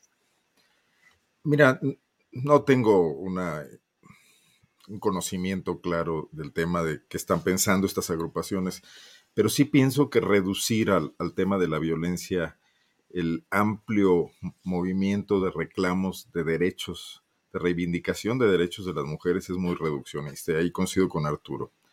La violencia tendría que ser tratada de otra manera el presidente López Obrador, cuando a menudo lo enfrentan a cuestiones sobre la violencia derivada de otro tipo de fenómenos, como el narcotráfico, eh, eh, como las bandas del crimen organizado, eh, insiste, y este es un, asunto recurrente, en que deben ser atacados las causas, que, no que, estos jóvenes se perdieron por los años del neoliberalismo, etcétera, la guerra contra el narco. Y en el caso del feminismo no, no veo un paralelismo. O sea, estas jóvenes de estos bloques que, actúan con, violencia, desafiantes, eh, también deben, deberían ser analizadas. Si el Estado mexicano tiene instrumentos, y las universidades los tienen, para saber qué reclamos en particular hay, hay ahí que han llegado hasta esta forma extrema de manifestarse. Pero eso no, no debería ser el centro de este debate. Y yo creo que el presidente López Obrador sí es eh, sí se ha alejado de la posibilidad que en algún momento eh, se vio de ser un aliado de las reivindicaciones de las mujeres. Ciertamente eh, tiene en su gabinete mujeres, pero a menudo no las deja expresarse. Yo he tenido conversaciones con, políticas de, de, Morena destacadas que han tenido una trayectoria importante en el movimiento feminista, que han sido fundamentales desde otros partidos políticos como el PRD o el PT, en hacer avanzar leyes sobre la equidad, eh, las cuestiones paritarias en la política, etcétera, y que hoy no se atreven a enfrentar ni públicamente y al parecer ni siquiera en privado, ciertos sesgos del pensamiento López Obradorista que son evidentemente patriarcales y que tienen que ver con una formación, con su generación, con, muchas cosas, pero que no están eh, ni mínimamente sometidas a una autocrítica. Entonces no tiene caso que pongas mujeres en tu gabinete y que luego no las escuches o no las dejes expresarse o no dejes que influyan en tus decisiones de gobierno. Yo creo que hoy por hoy con esto quiero cerrar para tampoco yo regodearme en el tema el movimiento feminista es una de las expresiones más imaginativas, más creativas, eh, políticas en México en este momento. Y no únicamente de oposición, como se pueda llamar, y creo que seguirán siendo de oposición incluso a otros gobiernos. En Guanajuato son de oposición al PAN, por ejemplo, que no las deja avanzar en muchas reformas legales. Entonces, eh, me parece que hay ahí una energía que apenas estamos viendo despertar, ¿no? Gracias, Arnoldo. Temoris Greco, ¿qué opinas sobre este tema, tu reflexión? Y en particular, eh, te pediría si abundas un poco sobre eh, ese segmento anarquista que es el que efectivamente va a confrontarse con el Estado y que concentra muchas veces la, eh, la visualización mediática, pero ¿qué tanto hay en todo esto de provocación, si es que así lo consideraras, o de una congruencia ideológica con un movimiento auténticamente anarquista. Por favor, Temoris. Mira, si, si hablamos de, de, los, de los movimientos anarquistas en, en, México, los más visibles, o sea, a mí, a mí me parece, o sea, hay, hay un movimiento anarquista eh, viejísimo en el país, muy sólido, y, y, con, y, que ha tenido intervención en, varios momentos del desarrollo político del país. Pero muchos de, lo, de los grupos más visibles eh, no sé qué tan anarquistas son a nivel ideológico. O sea, no sé qué tanto entienden qué es el anarquismo. No sé si han leído a Bakunin y no tienen idea de qué es lo que pasa. Y, me refiero no, no solamente o sea, a, los grupos anarquistas en, en, su espectro más, más amplio. Muchas veces estos, estos grupos que no tienen una formación ideológica, que no, que no tienen una estrategia, que ni, ni, siquiera tienen una, una idea de, de, de, de, cómo quieren confrontar al Estado, terminan sirviendo a los intereses contrarios a los que, a los, a, los que están buscando. O sea, terminan, por ejemplo, me, me, acuerdo cuando la época, cuando Ayotzinapa, cuando los, los movimientos, con aquella enorme marcha que hubo, que fue fantástica, la del 20 de noviembre de, dos, de, de 2014, que, que, fue realmente todo un hito eh, eh, por su diversidad, por la, por la forma en que la gente participó más allá de grupos, más, más, más, allá de, de, corporativismos, fue fantástica. El, las, muchos de los medios que, que querían ayudar al, al, peñanetismo a callar lo que estaba pasando, se fueron sobre lo que hizo un grupo de, de supuestamente anarquista o autodenominado anarquista que, eh, que quemó un metrobús frente a Cebu. ¿Por qué? ¿De qué forma le ayuda, ayuda a, a, a combatir al Estado, de, de, eh, dejar a la gente sin, sin transporte, pues eso solamente ellos lo saben. De la misma forma, muchos de estos grupos anarquistas han facilitado la represión, han dado pie a la represión. Eh, me acuerdo también una de esas marchas de noviembre de 2014 tan, tan concurridas, en donde eh, hubo un grupo de, de, estos supuestos anarquistas eh, tratando, o sea, provocando a los ganaderos, provocando a los ganaderos, y cuando los ganaderos finalmente entraron a, barrer la plaza del, del, Zócalo, los anarquistas o supuestos anarquistas ya no estaban. Estos eh, embosados de negro ya no estaban pero sí estaban familias y sí estaba gente de otros grupos, gente que iba a protestar, pero sin, sin confrontarse, gente que entiende que, que, que, que, no había por qué darle el pretexto el, eh, a, a, la policía de, de, de Miguel Ángel Mancera para eh, golpear a las personas y ahí se, se llevaron, a, eh, me, me pare, si mal no, no, recuerdo, fueron seis personas que fueron detenidas y encarceladas en, en prisiones de alta seguridad bajo eh, eh cargos falsos, bajo acusaciones falsas. Y todo esto fue facilitado porque le dio el pretexto estos grupos. Algunos de estos supuestos anarquistas eh, que, que, se, que se, eh, sí, se, sí, sí, son grupos que traen esta, que dicen traer esta ideología, pero digamos que sí serían más o menos espontáneos, y otros que en realidad son, son provocadores, que aprovechan la cobertura que les dan estos, estos grupos violentos para, eh, para, para infiltrarse. El, yo creo que uno, uno siempre tiene que preguntarse, ¿qué es lo que gano? ¿hacia dónde voy con estas tácticas, con las tácticas que estoy empleando? Y, y, en muchos de estos casos eh, son más para la autosatisfacción, para, eh, para, para, para, sentir el, el, el, placer de expresarme y de sacar todo lo que traigo adentro, sin realmente pensar cuál es el objetivo, qué es lo que gana el movimiento o la causa a la que represento con, con estos, con estos eh, ataques. Ahora, el, por, por el otro lado, eh, a, mí, me parece que eh, lo, que dijo el presidente esta mañana tiene algún sentido, eh, porque dice que hay, grupos conservadores que son retrógradas, que siempre han estado contra los derechos de las mujeres y que ahora súbitamente dicen representarlos. Eso es totalmente cierto, pero también es cierto que hay un vacío, hay un vacío ahí, hay un vacío que, que López Obrador, sobre todo al, principio de su gobierno, podría haber llenado, dándoles cauce a las demandas de, de las mujeres, enarbolando, porque no es solamente ocupar espacios de poder, es eh, las, las, demandas de, de las mujeres eh, eh, se dirigen a todos los espacios de la sociedad, no es solamente un, gabinete paritario o un congreso paritario, que son ganancias importantes, pero no son suficientes. Y al confrontarse con el movimiento de las mujeres, al, al darse por aludido, al darse por agredido, al, al, identificarlo como una amenaza o como un ataque a su gobierno, lo que hizo es, es facilitarle a la derecha tratar de eh, instrumentalizar este movimiento para usarlo en contra. Yo esperaría que, que, alguien eh, lo hiciera reaccionar para que recupere la, la, interlocución con las mujeres y pueda eh, reencauzar la relación para beneficio del movimiento y de, y, de, y de, su proyecto. Gracias. Temoris, gracias por esta participación. Arturo Rodríguez, pues enredado el asunto de Alejandro Gersmanero, las filtraciones telefónicas no autentificadas oficialmente, pero tampoco desmentidas, los contenidos muy preocupantes en cuanto a las relaciones de entendimiento con parte de eh, los eh, ministros de la Corte y el propio presidente de la República en una locución ayer en la mañanera donde dice que él entiende eh, lo que significa la dimensión personal y humana del fiscal en relación con un asunto que implica a su hermano ya fallecido y a esa ex familia política. ¿Cómo ves todo ese entorno, Arturo, por favor?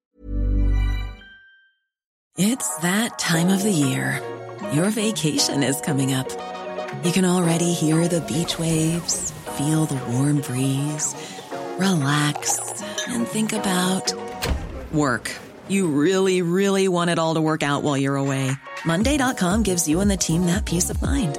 When all work is on one platform and everyone's in sync, things just flow wherever you are. Tap the banner to go to Monday.com.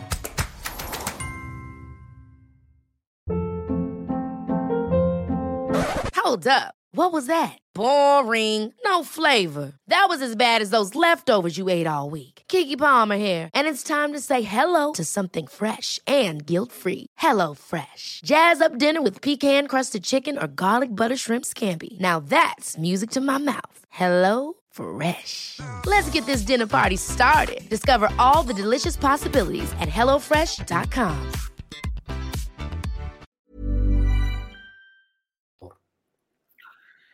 pues mira, eh, yo voy a tratar de, resumir lo más que pueda mi valoración de este asunto. Eh, el primer punto que me parece preocupante es quién tiene la capacidad de eh, intervenir las comunicaciones del fiscal general de la República y de su fiscal de control, que son los que intervienen. O sea, son los que podrían intervenir bajo mandato judicial. Eh, y segundo, también son los responsables de perseguir a aquellos que eh, eh, pues incurren en una intervención de comunicaciones, en una intervención telefónica, dado que es un delito federal además muy grave. entonces, me parece que en principio esto es sumamente preocupante, el hecho de que se pueda vulnerar así la, eh, eh, pues seguridad de las comunicaciones del fiscal general y del fiscal de control. Eh, el segundo aspecto que me parece importante es pues esta lógica en la que observamos a un fiscal general inmerso en sus batallas, algunas de estas ya muy viejas, reactivadas en los últimos años desde que asumió la fiscalía, porque habían sido pues objeto de carpetazos en otros momentos, y que ahora eh, nos presentan un eh, eh, espectro de posibilidades en el que yo coincidiría un poco con el presidente López Obrador en una consideración de naturaleza personal, que es el hecho de que efectivamente Alejandro Gersmanero pudiera estar interesado en eh, pues, eh, que se haga justicia, en considerar que se cometió un crimen con su hermano. Eh, lo mismo en el caso de la Universidad de las Américas, de estar convencido de que fue víctima de la impunidad de un sistema podrido como es el sistema judicial mexicano. Pero por otra parte, que nos coloca ante el uso patrimonialista del sistema de procuración de justicia eh, y aún más eh, el intento desde esa posición de poder de presionar o de acordar con un ministro de la Suprema Corte, que es además un, órgano del Estado, un poder del Estado eh, de, los principales, pues, de los tres poderes, para que el asunto se resuelva conforme a lo que considera el fiscal y que en todo esto esté metido el fiscal de control Juan Ramos, que hay que recordar fue quien eh, en su oportunidad estuvo también representando al fiscal en este asunto, luego de que dejara el caso Javier Cuello Trejo, quien eh, dejó el asunto de Gers para luego agarrar el asunto de Emilio Lozoya Austin y convertirse en su abogado patrono, ya no lo es, pero eh, nos muestra cómo muchas veces estas élites, que además eh, se expresan eh, perfectamente en quiénes son los protagonistas de los diferentes litigios, en el caso concreto del asunto que compete a la, a la llamada intervenida, pues de una familia eh, importante y donde una de las acusadas originales pues es la suegra del gobernador Alfredo del Mazo. Eh, eh, estamos hablando de que la pesquisa va sobre la tía de la esposa de Alfredo de Mazo, del Mazo y sobre su abuelita, una mujer de 92 años este, que habría sido pues la pareja durante varias décadas de, su hermano Federico. Entonces todo esto me parece que nos, nos muestra eh, eh, lo mismo con el caso de la Universidad de las Américas y el asunto de la familia Jenkins, una serie de pleitos en las élites, élites de las que el propio Gersmanero forma parte y que eh, pues nos reflejan un uso patrimonialista que da el pretexto ciertamente para eh, pues la reacción política de las oposiciones. El presidente dice, quieren usar esto este, para desestabilizar al país, quieren usar esto para tumbar al fiscal. Bueno, pues es que el fiscal no debería dar los pretextos para que estas cosas sucedan y los está dando. Ese, ese me parece que es uno de los elementos clave. Y finalmente diría, que eh, el otro elemento es aquello que tiene que ver con que eh, pues el presidente dice y se pronuncia y todo, pero el asunto ciertamente está en manos del Poder Judicial. Y yo creo que las resoluciones del Poder Judicial eh, nos van a dar un, norte de cómo eh, se operó todo esto, pero también eh, una necesaria y urgente investigación sobre aquellos recursos humanos y materiales que se pudieran haber utilizado de la Fiscalía General de la República debido a que existe un notorio conflicto de intereses en lo que el fiscal ha realizado con todo este caso. Gracias, Arturo Rodríguez. Sobre este mismo tema, Arnoldo Cuellar, ¿qué nos dices, Gers Manero? Eh, intercepción o eh, filtración de llamadas telefónicas y la postura del propio presidente de la República respecto al caso. Por favor, Arnoldo. Bueno, mira, eh, es lamentable definitivamente que la, austeridad de la 4T ni siquiera les permita ya tener una barrera de seguridad frente a este tipo de cosas. Eh, y, que, y que el fiscal pueda ser vulnerado de esta manera, no en este caso en particular, pero me imagino que si pueden hacerlo en este caso en particular, lo pueden hacer en cualquiera.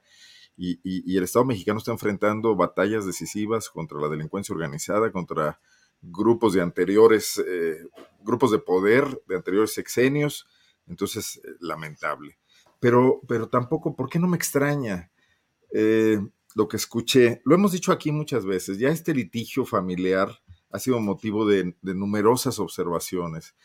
Eh, y queda corroborado algo que todos nos imaginábamos. Digo, que lo graben es, es, terrible, pero el fondo del tema nos viene a decir algo de lo que ya aquí mismo hemos hablado.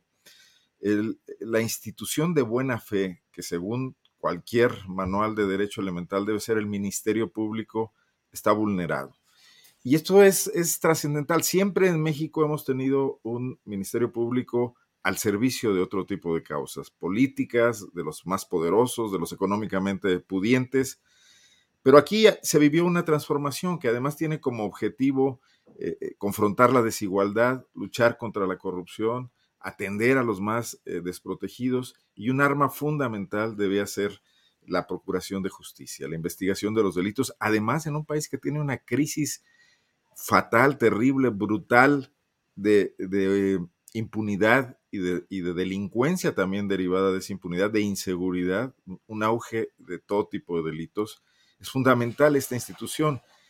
Que a la mitad del sexenio veamos eh, esta situación patética de un eh, fiscal que además de estar infiltrado, está, está siendo sorprendido en un litigio personal donde está abandonando totalmente esa objetividad que debería tener para analizar el asunto. Hay un profundo conflicto de interés.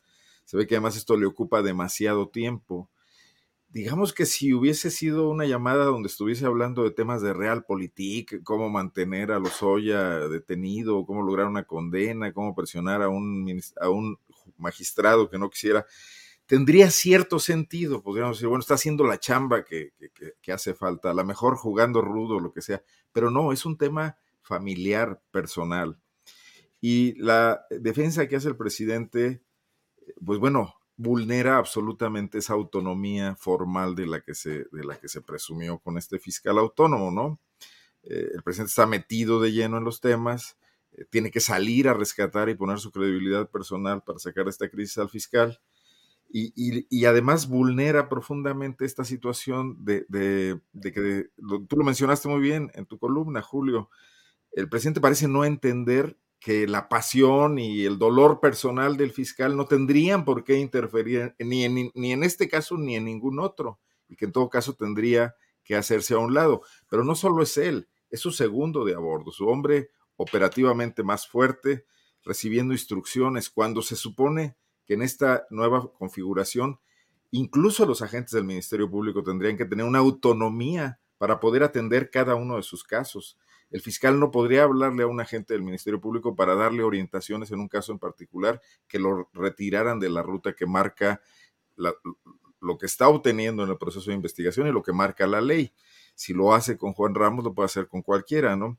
Sin embargo, creo que lo peor de todo es que no va a pasar nada.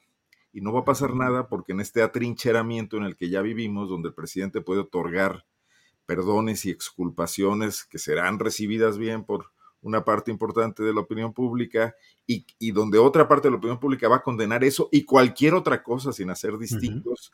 Entonces, e, e, es lo que hemos, yo, lo he mencionado aquí, esta guerra de trincheras que nos tiene inmovilizados, ¿no? Ese fiscal va a seguir ahí, la lucha contra la corrupción no va a avanzar, el presidente va a verse cada vez más presionado para conseguir incluso otros objetivos políticos que serían trascendentes para mínimamente dejar encausado su movimiento y además la oposición sigue perdida, bateando todas las bolas para mandarlas eh, por ningún lado, menos, menos de jonrón, ¿no? Gracias, Arnoldo. Temoris Greco, ¿qué opinas de todo este episodio? Alejandro Gersmanero, sus asuntos personales, las filtraciones telefónicas y la postura del presidente de la República. Pues el, presidente esta mañana dijo que él eh, seguía manteniendo la confianza en, en Gertz, pero no en, algunos ministros. Ya hasta entendió los comentarios que, tenía el fiscal sobre estos ministros. O sea, este audio eh, básico, o sea, revela un contubernio y es un contubernio para cometer, o sea, es tráfico de influencias, pero también es un contubernio para cometer un delito que se llama prevaricación.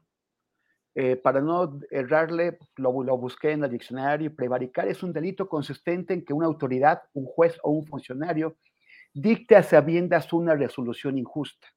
No están buscando aquí que los, que, los jueces, que los magistrados dicten con libertad la resolución que, que, debe ser de, acuerdo a la ley.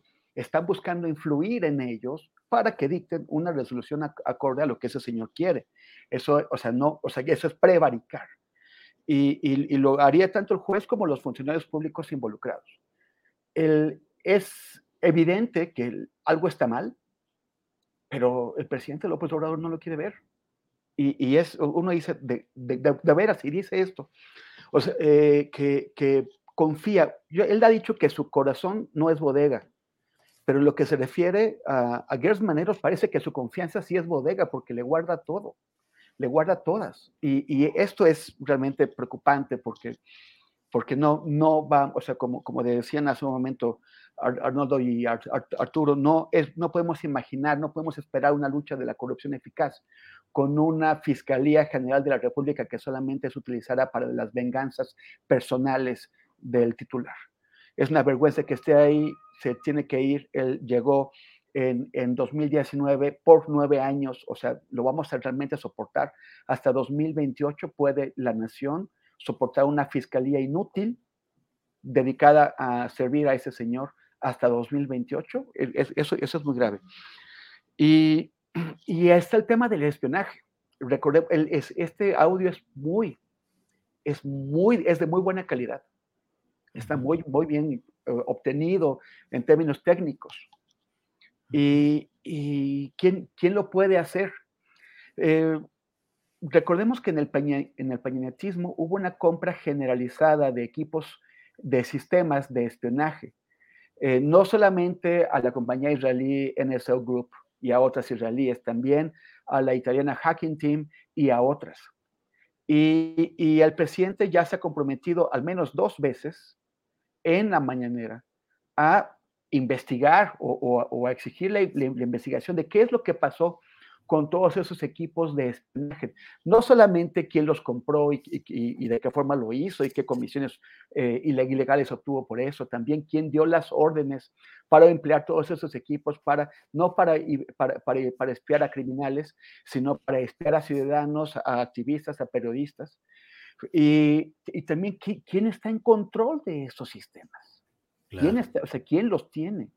Porque alguien lo, lo tiene y, y, puede estar de, adentro de las instituciones, pero también pueden habérselo llevado. Y, y, y, y, entonces todos estamos expuestos.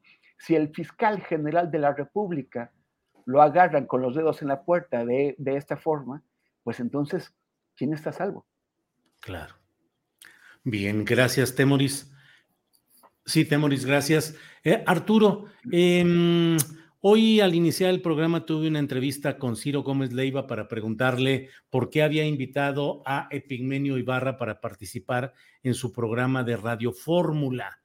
Es un asunto, desde luego, bueno, pues de una, de una cadena de radiodifusión privada que toma sus decisiones, eh, pero hay quienes suponen que puedan ser o presiones del gobierno federal para imponer a un eh, colaborador que tiene expresamente opiniones favorables a la cuarta transformación y al gobierno del presidente López Obrador, y otros, uh, hay mil especulaciones.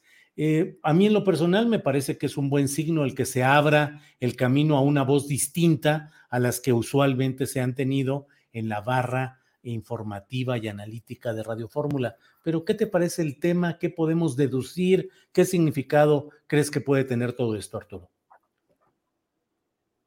Pues mira, yo coincido absolutamente contigo. Lo que yo eh, observo es que a lo largo de la historia de este país, eh, las voces que tenían presencia en los medios, en los grandes medios de comunicación electrónicos sobre todo, eran aquellas voces que, eh, digámoslo así, gozaban del palomeo o de la aprobación del régimen en turno o del régimen en su conjunto, de los regímenes, especialmente en, el periodo hegemónico, pero sin lugar a dudas también eh, en, en lo que llegó después. La alternancia esta de partidos en el poder, pues no modificó mucho las fórmulas de operación en, los espectros eh, eh, televisivo y, eh, radiofónico. me parece que 2018, la elección, abrió posibilidades para nuevas voces. algunos llegaron temprano, creo que Grupo Radio Centro pues llegó temprano a esto eh, el mismo grupo Fórmula, por ejemplo, pues yo ya no estoy ahí, pero en su oportunidad eh, en el 18 principios del 19, pues me abrió un espacio que yo creo que un año antes no se hubiera podido abrir en ningún medio de comunicación eh, de ese tipo. Y creo que con el paso de estos años, pues se ha hecho necesaria indispensable la incorporación de nuevas voces para los medios de comunicación de, gran tamaño, como es el caso de, de Grupo Fórmula. Y en ese sentido, creo que la incorporación de Epigmenio Ibarra, pues atiende a un contexto en el que además el propio presidente hace unos días eh, llamaba a que tuvieran una mayor pluralidad de voces. Y yo creo que eh, Gómez Leiva eh, en particular, fórmula en lo general, pues le tomaron la palabra e, e incorporaron a uno de sus simpatizantes más eh, pues abiertos. Eh, yo creo que a, estas alturas pues es difícil ya reconocer a un periodista en, Epigmenio y sí a un divulgador de, un proyecto de nación, de una corriente política, de un gobierno inclusive, eh, como sería el caso de algunos otros, sobre todo intelectuales o académicos muy vinculados y abiertamente relacionados con la 4T. Entonces, creo que es una respuesta a los tiempos, quizás un poco tardía en el caso de Ciro, pero me parece que eh, es sano que esté ocurriendo esto eh, y que eh, cada vez haya voces diversas que permitan tener perspectivas diferentes sobre los temas de la, de la agenda pública. Y, bueno, pues a mí personalmente me da gusto que, que esas cosas sucedan. Gracias, Arturo Rodríguez. ¿Qué opinas sobre este tema, Arnoldo Cuellar? ¿Es bueno que esté Epigmenio Ibarra en el programa de Ciro Gómez Leiva? ¿Cómo anda la pluralidad en los medios electrónicos, radio, televisión particularmente? Perdón, me estaba autocensurando. Sí. Yo creo que es un parche. Es un parche frente a algo que, que ameritaría revisarse, que es eh, la transformación de los medios de comunicación para modernizarse mínimamente en este país, para representar más voces de las que, de las que hablan solamente por, por una pequeña élite y además por los negocios de los empresarios que a menudo no se limitan a ser empresarios de medios, sino que están metidos en muchas otras cosas. Yo voy a hacer inferencias, o sea, no, no, no, la verdad que no veo a Ciro tomando esta decisión, levantándose una mañana y diciendo, creo que tenemos que equilibrar el noticiero, ¿no? Cuando está, su crítica ha ido en aumento, sus diferencias con la forma de gobernar de López Obrador son abismales, y cuando además el propio gobierno de la 4T está cometiendo errores que, muchos otros comunicadores que aún no han recibido este tipo de presiones están felices eh, festinándolos, ¿no? Eh, hay ahí intereses de múltiples tamaños. Yo creo que estos son los ecos de una batalla que se libró a otras alturas. Yo creo que el presidente López Obrador y su secretario de Gobernación y todo tienen maneras muy eh, fáciles y sutiles de no llegar al extremo burdo y brutal de Peña Nieto, de amenazar a los Vargas con quitarles la concesión de la banda ancha, aquella, etcétera, para que sacaran a Aristegui sino decir, oye, pues estás muy desequilibrado, bueno, dame una pequeña muestra de que quieres equilibrar y meterlos en esa dinámica y abajo los conductores que ganan millonadas de pesos porque precisamente obedecen, pues tienen que hacerlo. Pero esto es anecdótico, o sea, Epigmenio ahí va a ser un botón de muestra, de algo, a ver cómo le hace Ciro para, o a ver qué tanto Epigmenio se radicaliza o se modera, pero no va a pasar nada en Radio Fórmula ni en los otros medios de comunicación para que cambien y para que dejen de ser lo que son, o sea, medios profundamente elitistas, centrados en el debate de la Ciudad de México, que toman cosas de la provincia cuando les conviene por mercadotecnia, que le dan importancia a los periodistas asesinados cuando quieren arrojárselos en la cara a López Obrador, pero no cuando esto empezó hace muchísimos años, que nunca van a la raíz de los problemas. Entonces, no, no, me merece mucha atención, no voy a conectarme en las mañanas a escuchar a Ciro Gómez Leiva para escuchar Epigmenio. Gracias, Arnoldo. Temoris Greco, ¿qué opinas de este tema, Epigmenio Ibarra, en el noticiero radiofónico de Ciro Gómez Leiva? Bueno, primero lo, escuché contigo y me pareció muy curioso, muy curiosa la, forma en que manejó tus, tus, preguntas, ¿no? Por ejemplo, cuando le dijiste que sí, que bueno, que él había acusado a, Epigmenio de, de hacer un Goebbels y, le, dijiste, él le evadió la pregunta, se la volviste a plantear, la volvió a evadir y además te dijo, pregúntamela 40 veces, ya o sea, no, no voy a, a, responderte como tú quieres. Y, y, en particular el tema de la libertad de expresión, que, que, por un momento la campana pareció haberlo salvado cuando se le fue la, la señal, pero regresó. Y, y, lo expuso y me parece que lo expuso bastante bien, me sorprendió de Gómez Leiva. El, el, antecedente, como, como habrán, como saben quienes, quienes te siguen en, en, redes y no solamente en ese espacio, también en otros, pues es esta confrontación con Raimundo Riva Palacio, en donde él aseveró en un foro del, del financiero que el, que, que el, presidente había pedido las renuncias o los despidos, perdón, los despidos de periodistas en plural. Y cuando le dijiste, bueno, ¿de cuál? y él ya no fue en plural, ahora ya nada más fue Gómez Leiva, y no lo supo explicar, y, y, agarrado a medio camino, pues escogió atacarte, y tú le, respondiste de, de, esa forma que todavía debe estarse sobando que de su chayoterismo histórico. Em, eso estuvo, bueno, entonces la, la, pregunta es, vale, Ciro, ¿hay libertad, de, digo, si hay libertad de, expresión, pidieron tu, tu despido, y él lo comparó con lo ocurrido en, en secciones anteriores. Y, lo, hizo muy, muy bien recordando ese episodio tremendo de eh, con, cuando eh, se le permitió a Salinas Pliego actuar como el gángster que es y, apoderarse a las malas de Canal 40 como castigo a un Ciro Gómez Leiva que en, en aquella época hacía buen periodismo, no era el Ciro de hoy, un, Ciro que incluso era eh, eh, una, una, figura, un ejemplo a seguir para los que entonces éramos jóvenes periodistas.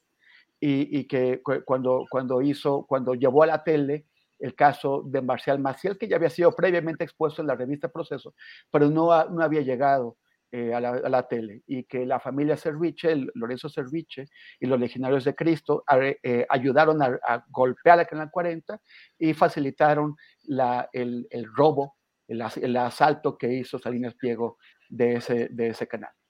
Entonces, eh, sí, a mí me parece que a diferencia de otros portavoces de la oposición, que, tratan de alimentar la idea de que vivimos en un autoritarismo nunca antes visto, de que la libertad de expresión eh, eh, eh, está, bajo ataque como nunca lo habíamos visto, de que la exhibición que, hizo el presidente de Loret fue el más grave ataque contra la libertad de expresión desde el asesinato de Manuel Buendía, eh, pasándose por alto los alrededor de 250 asesinatos de periodistas que ha habido entre 1984 y ahora, bueno, pues eh, yo creo que de una forma honesta, eh, Ciro reconoció que eh, hemos, hemos pasado por peores y en ese sexenio no estamos bien con el tema de la libertad de expresión, pero es una, un abuso y un, y un, un, un desdén intelectual pretender que eh, está ahora peor que antes. A mí me, a mí me pareció que Ciro eh, lo, lo, lo, hizo bien y hay, que, así como lo, lo criticamos eh, con, con, frecuencia, también hay que reconocer cuando lo hace bien. Bien, gracias, Temoris. Gracias. bueno, de todo hay en estos días y en estas horas. Hoy el presidente Joe Biden anunció eh, que se prohíbe la importación de gas y de petróleo rusos en Estados Unidos y ello va a destapar, según el propio Biden lo reconoció, eh, pues una espiral, puede haber un aumento en los precios del combustible. Ya veremos, eh, terminando esta mesa, vamos a hablar con Claudia Villegas, directora de la revista Fortuna, para ver cuáles son las consecuencias específicas que puede recibir México. Pero hay algo muy curioso, Arturo. Eh, una delegación de Estados Unidos estuvo en Venezuela para negociar sobre el petróleo. Y entonces uno se pregunta, bueno, ¿y el señor Juan Guaidó, que oficialmente es el reconocido como presidente de Venezuela, ya no lo es? ¿Con quién está negociando Estados Unidos? Eh, lo importante es el petróleo a fin de cuentas. ¿Cómo ves el tema, Arturo Rodríguez? Oh, primero que nada, quiero decir que Arnoldo y Temoris me, rompen el optimismo eh, de la pluralidad y sobre la pluralidad y, la inclusión en los grandes medios de comunicación. Yo tan entusiasta que andaba con la suma de Pigmenio y ya me, dejaron ahí este eh, todo eh, una mesa plural. ¿Y te sumas al eje eh, Arnoldo Temonis o todavía mantienes tu postura, Arturo? No, no, pues me mantengo, ya, ya echada la hablada, pues ya. no hay para atrás. Es, como, el, eh, como el Goebbels de la 4T, ya ni modo. ya se dijo. Eso dijo, pues ya que. Se tenía que decir y ya lo dije, ya ni modo. Pues Oye, pues el asunto este de, eh, a mí me deja muy clara la hipocresía gringa, ¿no? Primero ahí calentaron al tipo este ucraniano, ahí lo dejaron votado, como calentaron a Guaidó, y pues ahora también ya lo, lo una eh, personalidad desechable a la hora de que hace falta eh, negociar petróleo, que por lo que entiendo no es mucho lo que eh, eh, les representa el petróleo ruso, me parece que es por ahí de un 3%, pero bueno, pues un 3% que seguramente tiene impactos importantes en los mercados internacionales. Yo no conozco mucho de los mercados petroleros, pero pues sí me queda claro al menos esta pues hipocresía constante de los gringos eh, eh, cuando se trata de eh, los centavos. Entonces, pues mi comentario se limitaría a, eso. Naturalmente, el pragmatismo político que observamos en nuestros tiempos, pues se expresa a todos niveles y creo que este es uno de los ejemplos más claros y contundentes de cómo eh, pues ese pragmatismo eh, está presente también en, los eh, escenarios geopolíticos, inclusive en tiempos de pues, tensión o, riesgo de, una conflagración mayor. Gracias, Arturo. Arnoldo Cuellar, tu comentario geopolítico y petrolero, por favor. Entrando en los terrenos de Temoris, pero bueno, trataré de ser prudente. A ver, ¿dónde están todos los que decían hace no mucho que por qué López Obrador construía otras refinerías y ya lo que rifaba eran las nuevas energías? Y hoy vemos que el petróleo es el tema y que está incluso salvando el asunto de las graves diferencias brutales entre Estados Unidos y la Venezuela de Maduro y que tiene a Europa en vilo, etcétera. Entonces, pues creo que todavía hay mucho que, que ver. Eh, la decisión, yo, yo no veré hipocresía y no es que hoy me, quiera este, confrontar con el buen Arturo para nada. Es realpolitik, es, es, están cuidando lo que siempre han cuidado los americanos, ¿no? Y este es su patio y allá quisieron meterse al de Rusia y se desató esta conflagración que ya aquí hablamos de la grave irresponsabilidad de querer meter a Ucrania en la OTAN y crear este conflicto, más con un adversario como Putin. Pero también quisiera recordar otra cosa, una intriga que, hoy me brincó. ¿No se acuerdan cuando se hablaba de que a los Oya lo protegían empresas petroleras rusas y la mafia rusa y que estaba escondido en Rusia? Sí. E, eso no, no sería bueno en este momento traerlo a colación. Enviar a Raúl Olmos a que haga una investigación ahí a ver qué está pasando y decirle a Claudio X. La casa rusa de los Oya. ¿En qué momento? Y luego me puse a revisar y una de las rondas lo ganó una compañía eh, precisamente rusa, la petrolera rusa más grande, que seguramente todavía está aquí en México explotando petróleo o, con inversiones importantes en el, desde el 2017, ¿no? Eh, bueno, el mundo este que, que, conocimos interconectado está sufriendo un bache importante, creo que va a haber consecuencias en todos los sentidos, pero por lo pronto una de ellas va a ser que el gobierno de la 4T va a tener más recursos que si van por el petróleo de Venezuela, pues también en medio está el de México y que será demandado. No sabemos cuánto dure esta situación, pero sí se están recalculando demasiadas cosas, ¿no? Gracias, Arnoldo.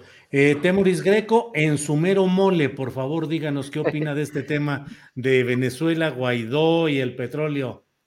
Sí, yo no, yo no veo eh, hipocresía del lado de los gringos. O sea, ¿por qué la veríamos del lado de Estados Unidos y no del lado de Maduro? Maduro eh, eh, dio, o sea, fue uno de los poquitos de los cinco países del mundo que apoyó eh, a Rusia en la Asamblea General de la ONU, junto con dictaduras como Nicaragua o Corea del Norte. Es, la, postura oficial de Maduro es a favor de Rusia, pero antes que estar apoyando a Rusia, Maduro, a Maduro le, interesa aliviar la, la, situación, la emergencia económica que vive Venezuela, entonces dice, pues sí, mi, mi, mi Vladi, muy cuates y todo, pero a mí me, me, van, a, me van a quitar esas sanciones, me van a ayudar a, a, a ingresar recursos y ni modo. El, el, el, día de ayer estuve en un debate donde había un, un, un analista que estaba repitiendo argumentos que, que, he escuchado en esta época, en donde hablan de una especie de nuevo eje Moscú-Beijing, en donde incluirían a Irán, y obviamente a Venezuela este, para oponerse eh, eh, a la OTAN.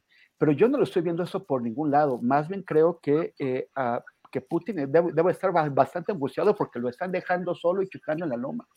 Irán ha, estado desde, que, desde que Trump tiró el acuerdo sobre el pacto nuclear por, por, el cual Irán limitaba o, ponía bajo vigilancia internacional sus actividades nucleares a cambio de que le quitaran las sanciones. Trump le volvió a poner las sanciones, los iraníes están sufriendo bastante con esto y lo que, lo que, lo que pasa es que ahora encuentran la energía, el, el, la forma de, de presionar a Estados Unidos para, para obtener un nuevo pacto en donde sí le levantan las sanciones, porque necesitan tanto Europa como Estados Unidos, le surge el petróleo iraní para reemplazar el petróleo ruso. Entonces, eh, ahí los iraníes, ellos van a ir también a los intereses de, inmediatos de su país, que es aliviar la, situación económica. En el caso de, China, da la impresión de que los chinos prácticamente le dieron cuerda a Putin, o sea, que lo aventaron al ring. Eh, unas, unas semanas antes de que empezara esta guerra, el presidente Xi de, China se reunió con Putin y sacaron un documento donde plantearon su idea de un nuevo orden mundial y parecía que China iba a estar detrás de, Rusia en lo que hiciera. Putin se avienta y a la hora de los votos, China, primero en el Consejo de, de, Seguridad y después en la Asamblea General de la ONU, China se abstiene, no vota a favor de Rusia. China se abstiene, no usa su poder de veto para apoyar el poder de veto ruso. China se abstiene y eso en Moscú debe haber caído horrible, porque a China le conviene que, que, que esos rivales, porque recordemos que Rusia eh, en la época de la, de la, Unión Soviética, por muy eh, eh, colegas comunistas que fueran, Rusia era, era enemiga de China y Mao se alineó con Kissinger. Kissinger percibió eso e hicieron una alianza informal entre Washington y Beijing para, para hacerle la vida difícil a Moscú. Eh, China ya no, ya no es la, China relativamente pequeña que había antes. China es el poder emergente y Rusia es un poder declinante, todavía más declinante que, el otro poder declinante que es Estados Unidos. Entonces a China le viene muy bien distraerse y si hubiera algún tipo de, eje entre Beijing y Moscú que llevaría la voz cantante, no sería Rusia, sería China, porque China es, es el mayor. Entonces, pues lo que vemos es, es eso, es todo el mundo jugando para su santo, Estados Unidos traicionando todos sus, argumentos, venga Maduro, Maduro sí también vale, bueno, está bien, vamos a poner de acuerdo, los iraníes en la expectativa y los chinos muy felices de la vida, mirando cómo eh, eh, los, los, rusos y, los, occidentales se, están agarrando trompadas. Claro, gracias, Temoris. Eh, son las 2 de la tarde con 56 minutos. Nos queda como un minutito para cada cual en un postrecito el tema que ustedes deseen. Eh, recuerden que eh, a las 3 de la tarde, un poquito despuesito, vamos a estar con Claudia Villegas para ver análisis sobre la situación económica en México, luego del anuncio de Biden de prohibir la importación de combustibles, de energéticos, gas y petróleo a Estados Unidos. Eh, Arturo Rodríguez, ¿con qué quiere cerrar en esta etapa de los postrecitos? Bueno, yo creo que nada más eh, comentar que me eh, llamó mucho la atención la forma en la que informativamente se desenvolvieron las cosas el sábado con el asunto del, estadio de la corregidora. y en especial las cifras que de repente empezaron a circular sin una fuente identificable y sobre muertes que eh, afortunadamente me parece que no ha sido confirmada ni una hasta este momento. Y, yo espero que pues siga así, o sea, no, no, no es algo que uno quiera que, que suceda, ¿verdad? en su caso, pues eh, estaremos eh, encontrando eh, las informaciones y, lo que sea necesario al respecto, pero también la forma en la que rápidamente estos asuntos se mueven a lo que por lo general tiende a generar amplios mantos de impunidad, que es acusar en genérico a la delincuencia organizada o bien a los cárteles, que si el Jalisco Nueva Generación, que el Santa Rosa de Lima, etcétera, porque creo que al ser eh, eh, pues entelequias eh, siempre los casos que tienen que ver con eh, hechos de violencia, pues tienden a quedar impunes precisamente por un discurso que se orienta a señalar la nada, ¿no? Eh, en, lo penal hay que ser muy precisos sobre quiénes son los perpetradores y me parece que la filtración de líneas de investigación eh, respecto a este asunto de los supuestos cárteles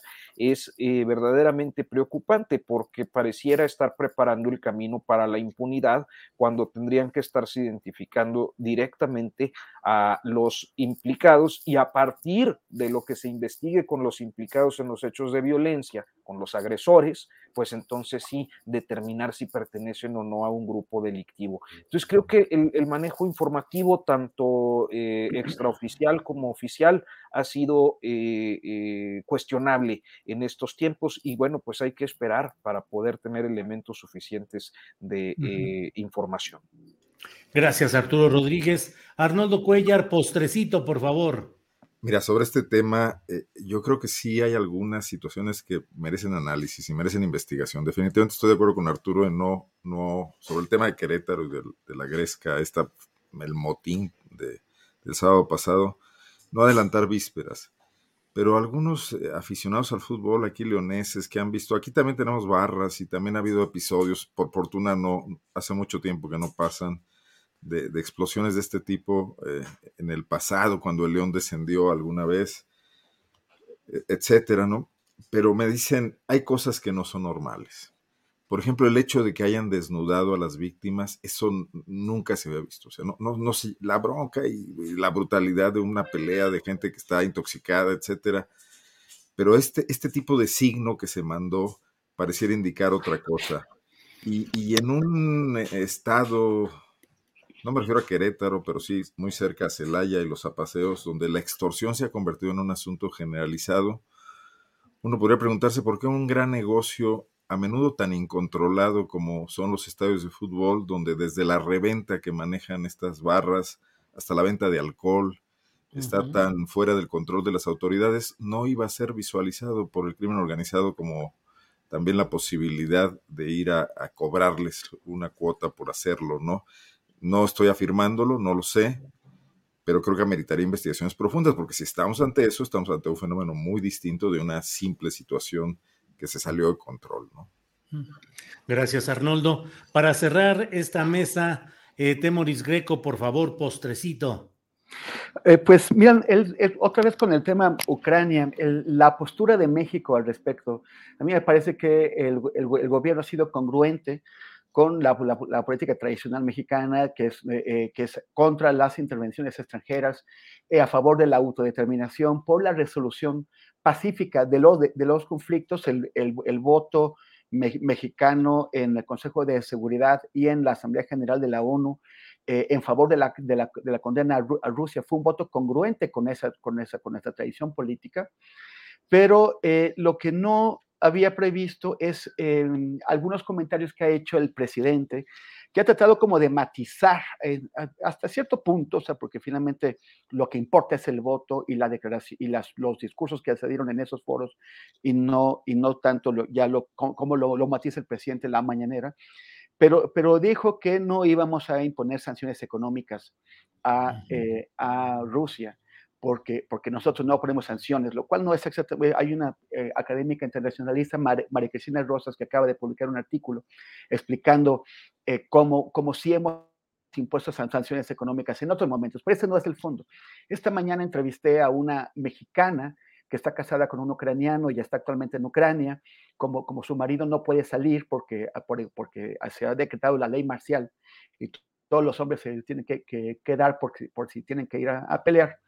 Eh, e, ella ha decidido quedarse con, con su marido y eh, eh, ya esta mañana, entre otras cosas, me, me decía que a, ella la, había desconcertado estas declaraciones de Andrés Manuel que le parecieron innecesarias y fuera de lugar, porque dice, es que tiene que pensar en los mexicanos que todavía estamos en Ucrania.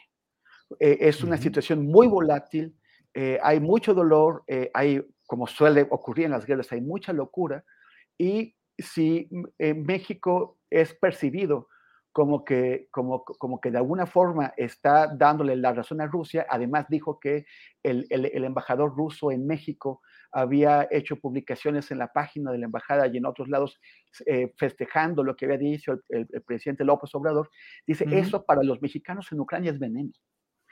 Y, tiene que ver con el tema de que muchas veces el presidente hace declaraciones y no parece medir el impacto, qué tanto puede, puede ocurrir, qué, pueden provocar más, más allá de lo, de lo, de, inmediato. Y en este caso, eh, bueno, pues ya publicaré en los días que vienen eh, esta, esta entrevista, pero me parece importante destacarlo. Bien, pues muchas gracias a los tres por este martes 8 de marzo. Vamos a ver qué sucede en el curso del día. Va a ser un día noticiosamente movido y calientito con el Día Internacional de la Mujer.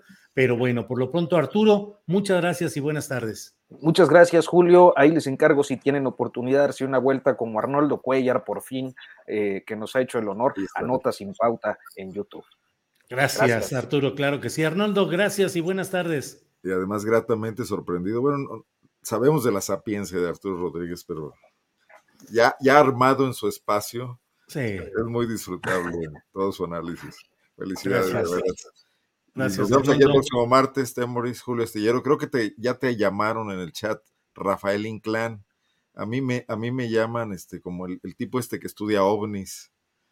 Sí, como Jaime Maussan. Muy bien, gracias. Pues fue bien, a mí nomás me ponen chayotero o, sí, o puras de esas. Pero es ningún, bien. Ningún personaje de la, de la, farándula. Tenemos que resolver eso, tenemos que, que encontrar una.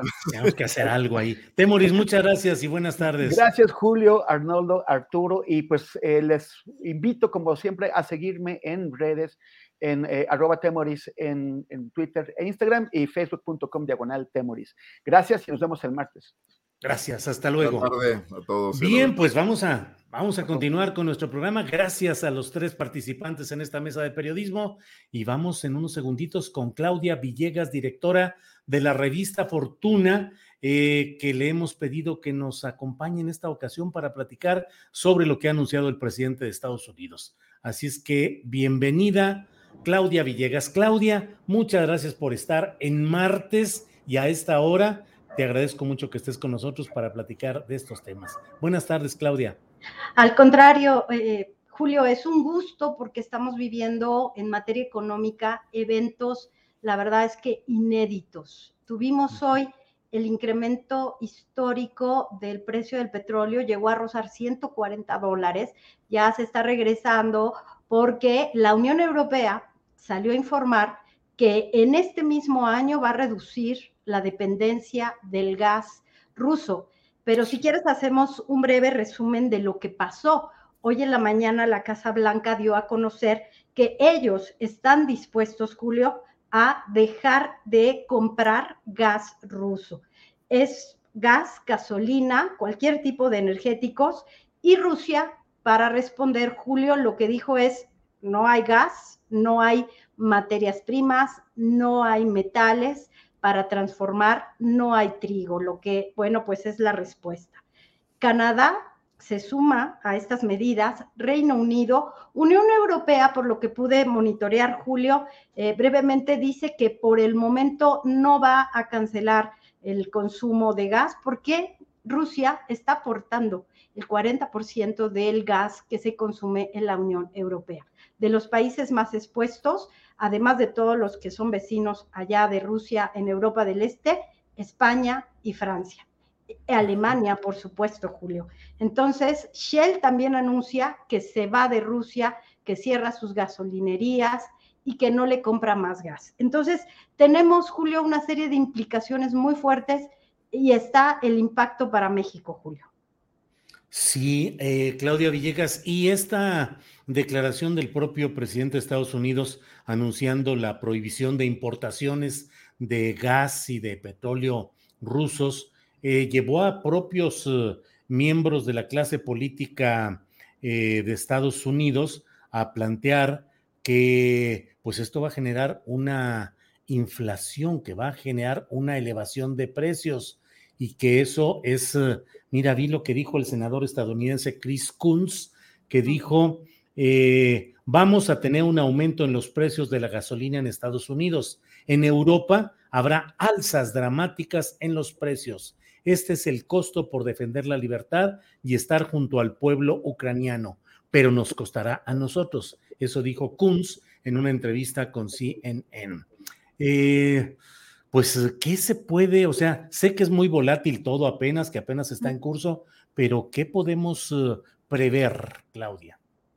Bueno, como ustedes ya vieron, el gobierno de Biden ya salió a buscar a Venezuela también eh, las mismas cadenas estadounidenses están hablando de que Biden tiene que hablar con los países miembros de la OPEP. Hay una reunión programada durante los próximos días, será muy importante. Lo que están previendo analistas como Mario Campa, que él es analista del eh, allá en el norte del país, es que cuando logren que este bloqueo cuente con el apoyo de los productores, insisto, los que están en, Arabia Saudita, todos estos Emiratos Árabes, la parte de Venezuela. Y la gran pregunta es México, cuando se logre el apoyo de los productores, los precios van a comenzar a estabilizarse y vamos a tener una manera de combatir la, eh, la inflación. Pero lo más preocupante, Julio, es que este incremento en los precios de los energéticos, de los combustibles, se va a ver aminorado, lamentablemente, insisto, porque se prevé recesión, esta inflación provocada por las otras materias primas. Entonces, lo que vamos a ver es un reacomodo a través de variables como sucedió con la pandemia y con el virus, que es este eh, elemento bélico de cómo se está reestructurando la oferta y demanda de combustibles, de cómo estos países, Venezuela, que estaban también sancionados, Julio, bueno, pues están siendo llamados a, a definir una postura. ¿De qué lado de la historia quieres estar? Cuando pues Venezuela y Rusia pues han estado históricamente cerca. México incrementó en 40 mil barriles diarios el suministro de petróleo, Julio. Hay que recordar que México tiene el tope de 2 millones de barriles diarios, que México canceló las rondas petroleras, que la última, que por cierto festejó Caroline Adams ahí a finales del gobierno de Peña Nieto, fue cuando Shell se lleva varias rondas petroleras, pero ya no hubo rondas, es decir, México tiene una producción limitada, al menos la curva que tendría que sufrir México o experimentar para tener petróleo es grande, Julio. Ahora, Claudia, em, algunas personas dicen, ya ven cómo lo que está pasando con el petróleo mueve hoy toda la economía mundial y toda la política mundial, lleva a una delegación de Estados Unidos a negociar con Venezuela, olvidando o haciendo a un lado toda la historia de confrontaciones secas, duras que han tenido, pues en razón del petróleo y además los acercamientos que se prevén con algunas naciones eh, del mundo árabe, pues eh, pueden implicar también una hacer a un lado eh, peleas ideológicas o distanciamientos por el pragmatismo de los energéticos. Eso lleva a alguna gente a decir, eso justifica las inversiones y la política del presidente López Obrador en cuanto a construir una refinería, a modernizar otras y a comprar una en Estados Unidos. ¿Crees que por ahí va, como lo dicen, por ahí va el tiro? Bueno, pues lo que yo te diría, Julio, es que otros dirían, ya ven cómo se necesita la inversión privada para explotar petróleo, para explorar, producir allá en perdido, ahí en el, para evitar el efecto popote. Creo que los argumentos están en, las dos partes y que las dos partes tienen razón, pero lo que sí me gustaría, Julio, recuperar es que el gran encierro de la globalización y después esta gran crisis de la globalización y lo que algunos llaman el nuevo orden mundial, nos demuestra cómo sí o sí estos argumentos neoliberales de permitir la inversión en energía, en petróleo, en gas, en sacar a los estados, nos había robado, Julio, y está debate y me pueden decir que estoy mal, pero que nos había robado soberanía energética. Hoy España depende del gas ruso, depende del gas LP ruso para generar energía. Nosotros llevamos poquito más de dos años, tres años con esta reestructuración de los insumos, de la riqueza de energía que tiene México. México, si tuviera oportunidad, podría generar gas natural, no como el fracking que tiene Estados Unidos, que es ambientalmente muy agresivo, pero podríamos generar gas natural recuperándolo, se necesitarían inversiones, Hoy la Unión Europea está hablando de una emisión histórica de deuda para poder invertir y hacer frente a generar hidrógeno, que ya lo tiene visto la Comisión Federal de Electricidad, a generar más energía sustentable para no regresar a lo que algunos temen, y hoy lo estaba diciendo Deutsche lo estaba diciendo CNN, lo estaba diciendo hasta Fox, regresar al carbón, que sería lo peor que nos podría pasar. Entonces, Julio, yo concluyendo, creo que la soberanía energética en este momento nos demuestra que hay que cuidarla y que un país debe tener una matriz y una arquitectura y una soberanía energética a fuerza de estas confrontaciones políticas, ideológicas y bélicas, Julio. Gracias, Claudia. En el terreno de lo concreto, yo sé que es eh, muy difícil, diría yo, tal vez hasta impropio, el que pretendiéramos aquí decir a la gente qué puede o debe hacer en lo inmediato ante lo que hoy está sucediendo. Pero históricamente, ¿qué ha pasado en momentos como estos, Claudia? La gente deja de invertir, el que tenía dinero para un negocio deja de desarrollarlo, le sale más caro hacer el negocio, las empresas dejan de construir, el que iba a construir su casa dice, ahorita me espero y mejor no muevo. En fin, ¿qué es lo que históricamente sucede en estos momentos y lo que muy probablemente verá la gente en el futuro inmediato? Claudia. Pues yo voy a parafrasear lo que los grandes ideólogos, Warren Buffett, también Slim, ¿no? De, esta frase muy hecha, Julio, amigos de Astillero y amigas, de que cuando hay crisis hay oportunidades y que debemos recordar que el gran periodo estabilizador de la economía mexicana vino precisamente después de la Segunda Guerra Mundial. exportábamos petróleo, exportábamos eh, materias primas, Julio, y México se vio beneficiado. Hay analistas que consideran que en este momento México puede tomar una posición estratégica porque tenemos reservas, tenemos petróleo, que cómo lo tienes que hacer para invertir, eso le, tocará al presidente López Obrador decidirlo en este momento y poder campear de la mejor manera la debilidad que se puede presentar en las finanzas públicas. Lo que sí podemos recordar es que pues hoy el que México no esté endeudado como otros países lo pone en una situación pues muy favorable. los bancos están aquí, el dinero está en los bancos y es momento de que ellos pudieran tomar una decisión de invertir. Citi, que ya se iba, ¿te acuerdas que ya se iba? Acaba de anunciar que va a reestructurar más de 150 sucursales. Está pensando en un periodo de dos años y a lo mejor nos va a decir Citi, ¿saben que siempre no, siempre como que me quedo por acá, mm. porque los grandes capitales estaban por allá, ¿no? En Europa, en Rusia, se está moviendo todo, Julio. ¿Qué le recomendaría a las personas en este momento? Tenemos que ser creativos, tenemos que ejercer esto que se llama eh, en el mindfulness también, que me gusta mucho leer, longanimidad, hay que ser resilientes y por supuesto, en lo práctico, traten de apagar las luces, traten de gastar menos energía, traten de reducir estos consumos, a veces ir y venir en el auto. El gran encierro nos enseñó que podemos sobrevivir con menos. Entonces, siéntense en familia, traten de ver cómo pueden reducir porque gasolina ya aumentó, o va a aumentar de precio, aunque el gobierno dice voy a trasladar directamente el subsidio al consumidor, no voy a, cobrar ese impuesto que yo estaba cobrando, pero tenemos que darnos cuenta que va a haber un impacto. ¿De cuánto tiempo? Unión Europea ya se está preparando, Julio, y va a haber inflación importada. Entonces tenemos que ser muy inteligentes con nuestros gastos y recordar lo que nos enseñó la pandemia. Vivir con menos y tenemos que aguantar lo que, lo que viene, Julio. Híjole, pues eh, Claudia, es muy importante y te agradezco mucho que podamos hablar con esta claridad, con puntualidad y con, con toda la referencia informativa de lo que está pasando, porque justamente es necesario que cobremos conciencia del momento mundial que se está viviendo, de la crisis, lo que tú dices, eh, esa crisis como una oportunidad, pero también recordar el sobrevivir con menos, que ya lo hicimos durante la pandemia y hay que asumir eh, pues una nueva actitud ahora frente a todo esto.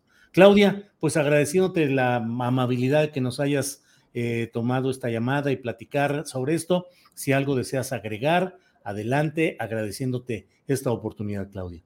No, gracias Julio. Mira, yo acá hice mis apuntes y yo quería nada más comentarles que un impacto de lo que nos llega a los ciudadanos de, a pie es que, por ejemplo, aumenta mucha de la materia prima para producir, para fabricar un auto. Preguntaban las personas, oye, es momento de que yo pueda comprar un auto porque hay algunas eh, ofertas, pero las tasas de interés están muy altas. Entonces van a aumentar los precios de los autos. Eh, entonces, creo que ese es un ejemplo de cómo tenemos que pensar en el contexto, Julio. Y gracias por el, espacio. Y yo quiero aprovechar que es 8M para darte las gracias, Julio, por arropar y por darle espacio a las mujeres en este astillero, porque de verdad que compartas tu espacio, tu audiencia y tu experiencia para las mujeres es muy importante. Gracias a nombre de Revista Fortuna, donde somos muchas mujeres.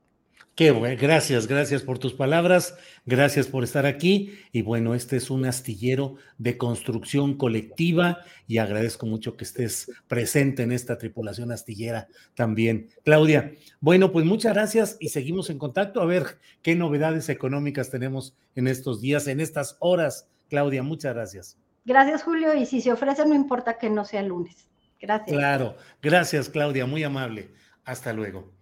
Bueno, pues ahí está el análisis y las recomendaciones de Claudia Villegas, directora de la revista Fortuna. Asómense a la revista Fortuna, es en www.revistafortuna.com.mx. Ahí van a encontrar artículos de opinión, información. Eh, créanme que Claudia Villegas es una periodista que edita, que cuida, que, que sabe cómo plantear las cosas, dónde está el acento del interés económico y periodístico. Así es que Ojalá y se puedan asomar por ahí. Eh, gracias. Y bueno, vamos ahora, en unos segunditos, vamos con Adriana Buentello, que mm, debe estar ya lista por ahí para compartir información de estas horas en las cuales, bueno, estuvimos concentrados en la producción que hizo la propia Adriana Buentello de las entrevistas de la mesa, pero como siempre está lista para darnos información. Adriana, buenas tardes. ¿Cómo estás, Julio? Muy buenas tardes. Saludos a todos los que nos están viendo. Y tenemos todavía mucha información, Julio, porque eh, varias cosas interesantes en la conferencia mañanera. Vamos a empezar con este anuncio, eh, esta información que da el subsecretario de Salud, el doctor Hugo López Gatel, en el sentido de que ya van seis semanas eh, consecutivas de descenso en todos los indicadores relativos a esta eh, pandemia. Además, hay un 92% de reducción de casos comparados con el punto más alto de la pandemia. Así que son buenas noticias. Vamos a escuchar cómo lo dijo. Ya tenemos seis semanas consecutivas de reducción epidémica. Las 32 entidades federativas tienen curvas epidémicas prácticamente en el mínimo en los tres indicadores fundamentales, tanto los casos nuevos ocurridos como la hospitalización como las defunciones. Vemos que tenemos una eh, reducción eh, comparativa con el punto máximo de la epidemia que ocurrió en la segunda ola de 92%. Solamente 10% de las unidades eh, COVID de camas con ventilador y 13% de las camas generales están ocupadas. Y finalmente en el indicador de mortalidad también vemos una reducción absoluta de 89%. Julio, y en el marco de la Internacional de la Mujer, el presidente López Obrador aseguró que son más las mujeres que se benefician con los programas del bienestar que los hombres, por lo que se ha avanzado, según el presidente, en temas de igualdad económica y social. Vamos a escuchar.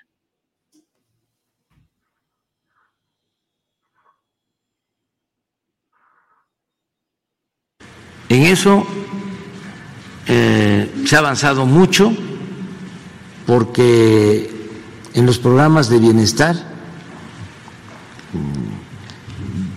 Son más las mujeres que se benefician que los hombres.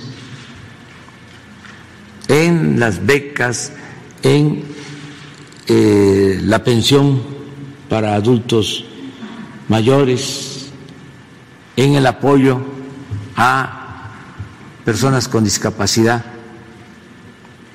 hasta en el trabajo del campo ya están participando más en los programas las mujeres. Ayer hablábamos de la entrega gratuita de fertilizantes y ya en un porcentaje de más del 30% son beneficiarias, son mujeres las que reciben este abono, este fertilizante para el cultivo de la tierra.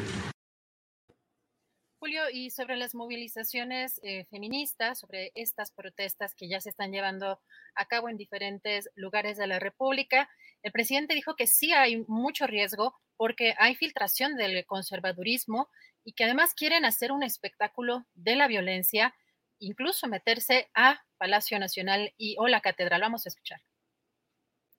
Sí, sí, porque este, hay mucha infiltración del conservadurismo de derecha. Mucha infiltración. Y entonces lo que quisieran es este hacer un espectáculo de violencia que pudieran quemar las puertas del palacio,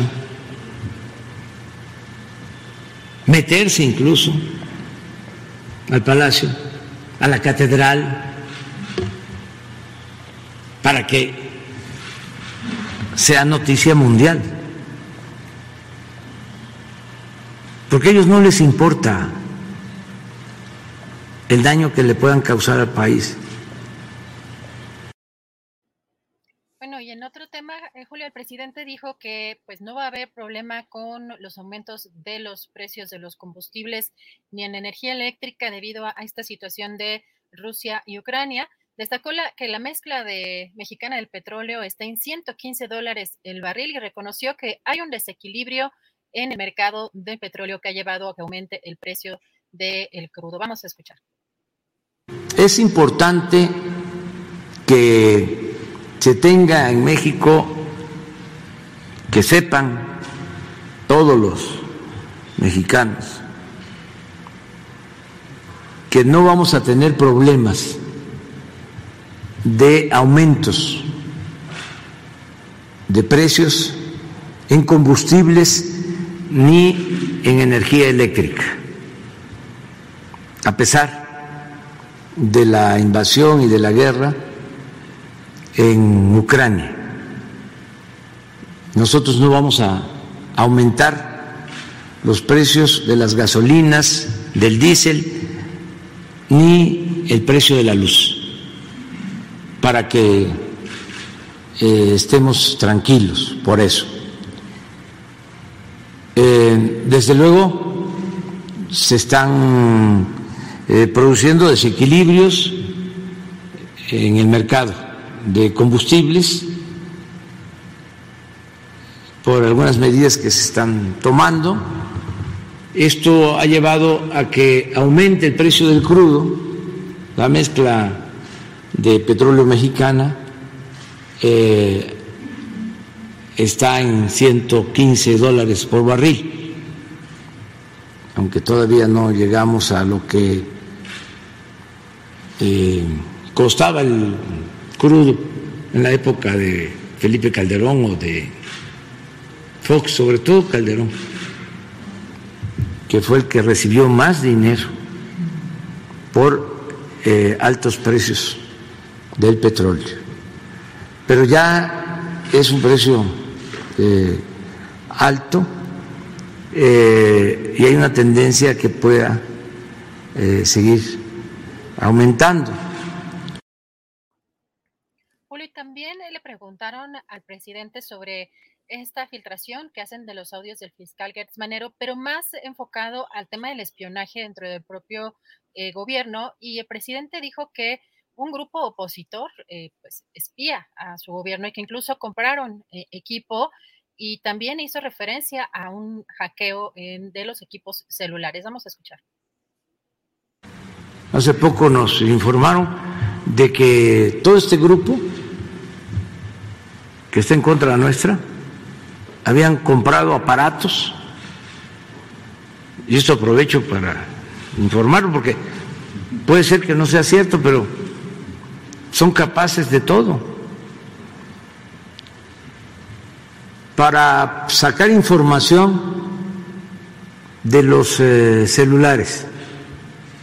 No sé, porque no tengo yo este, experiencia en estas cosas.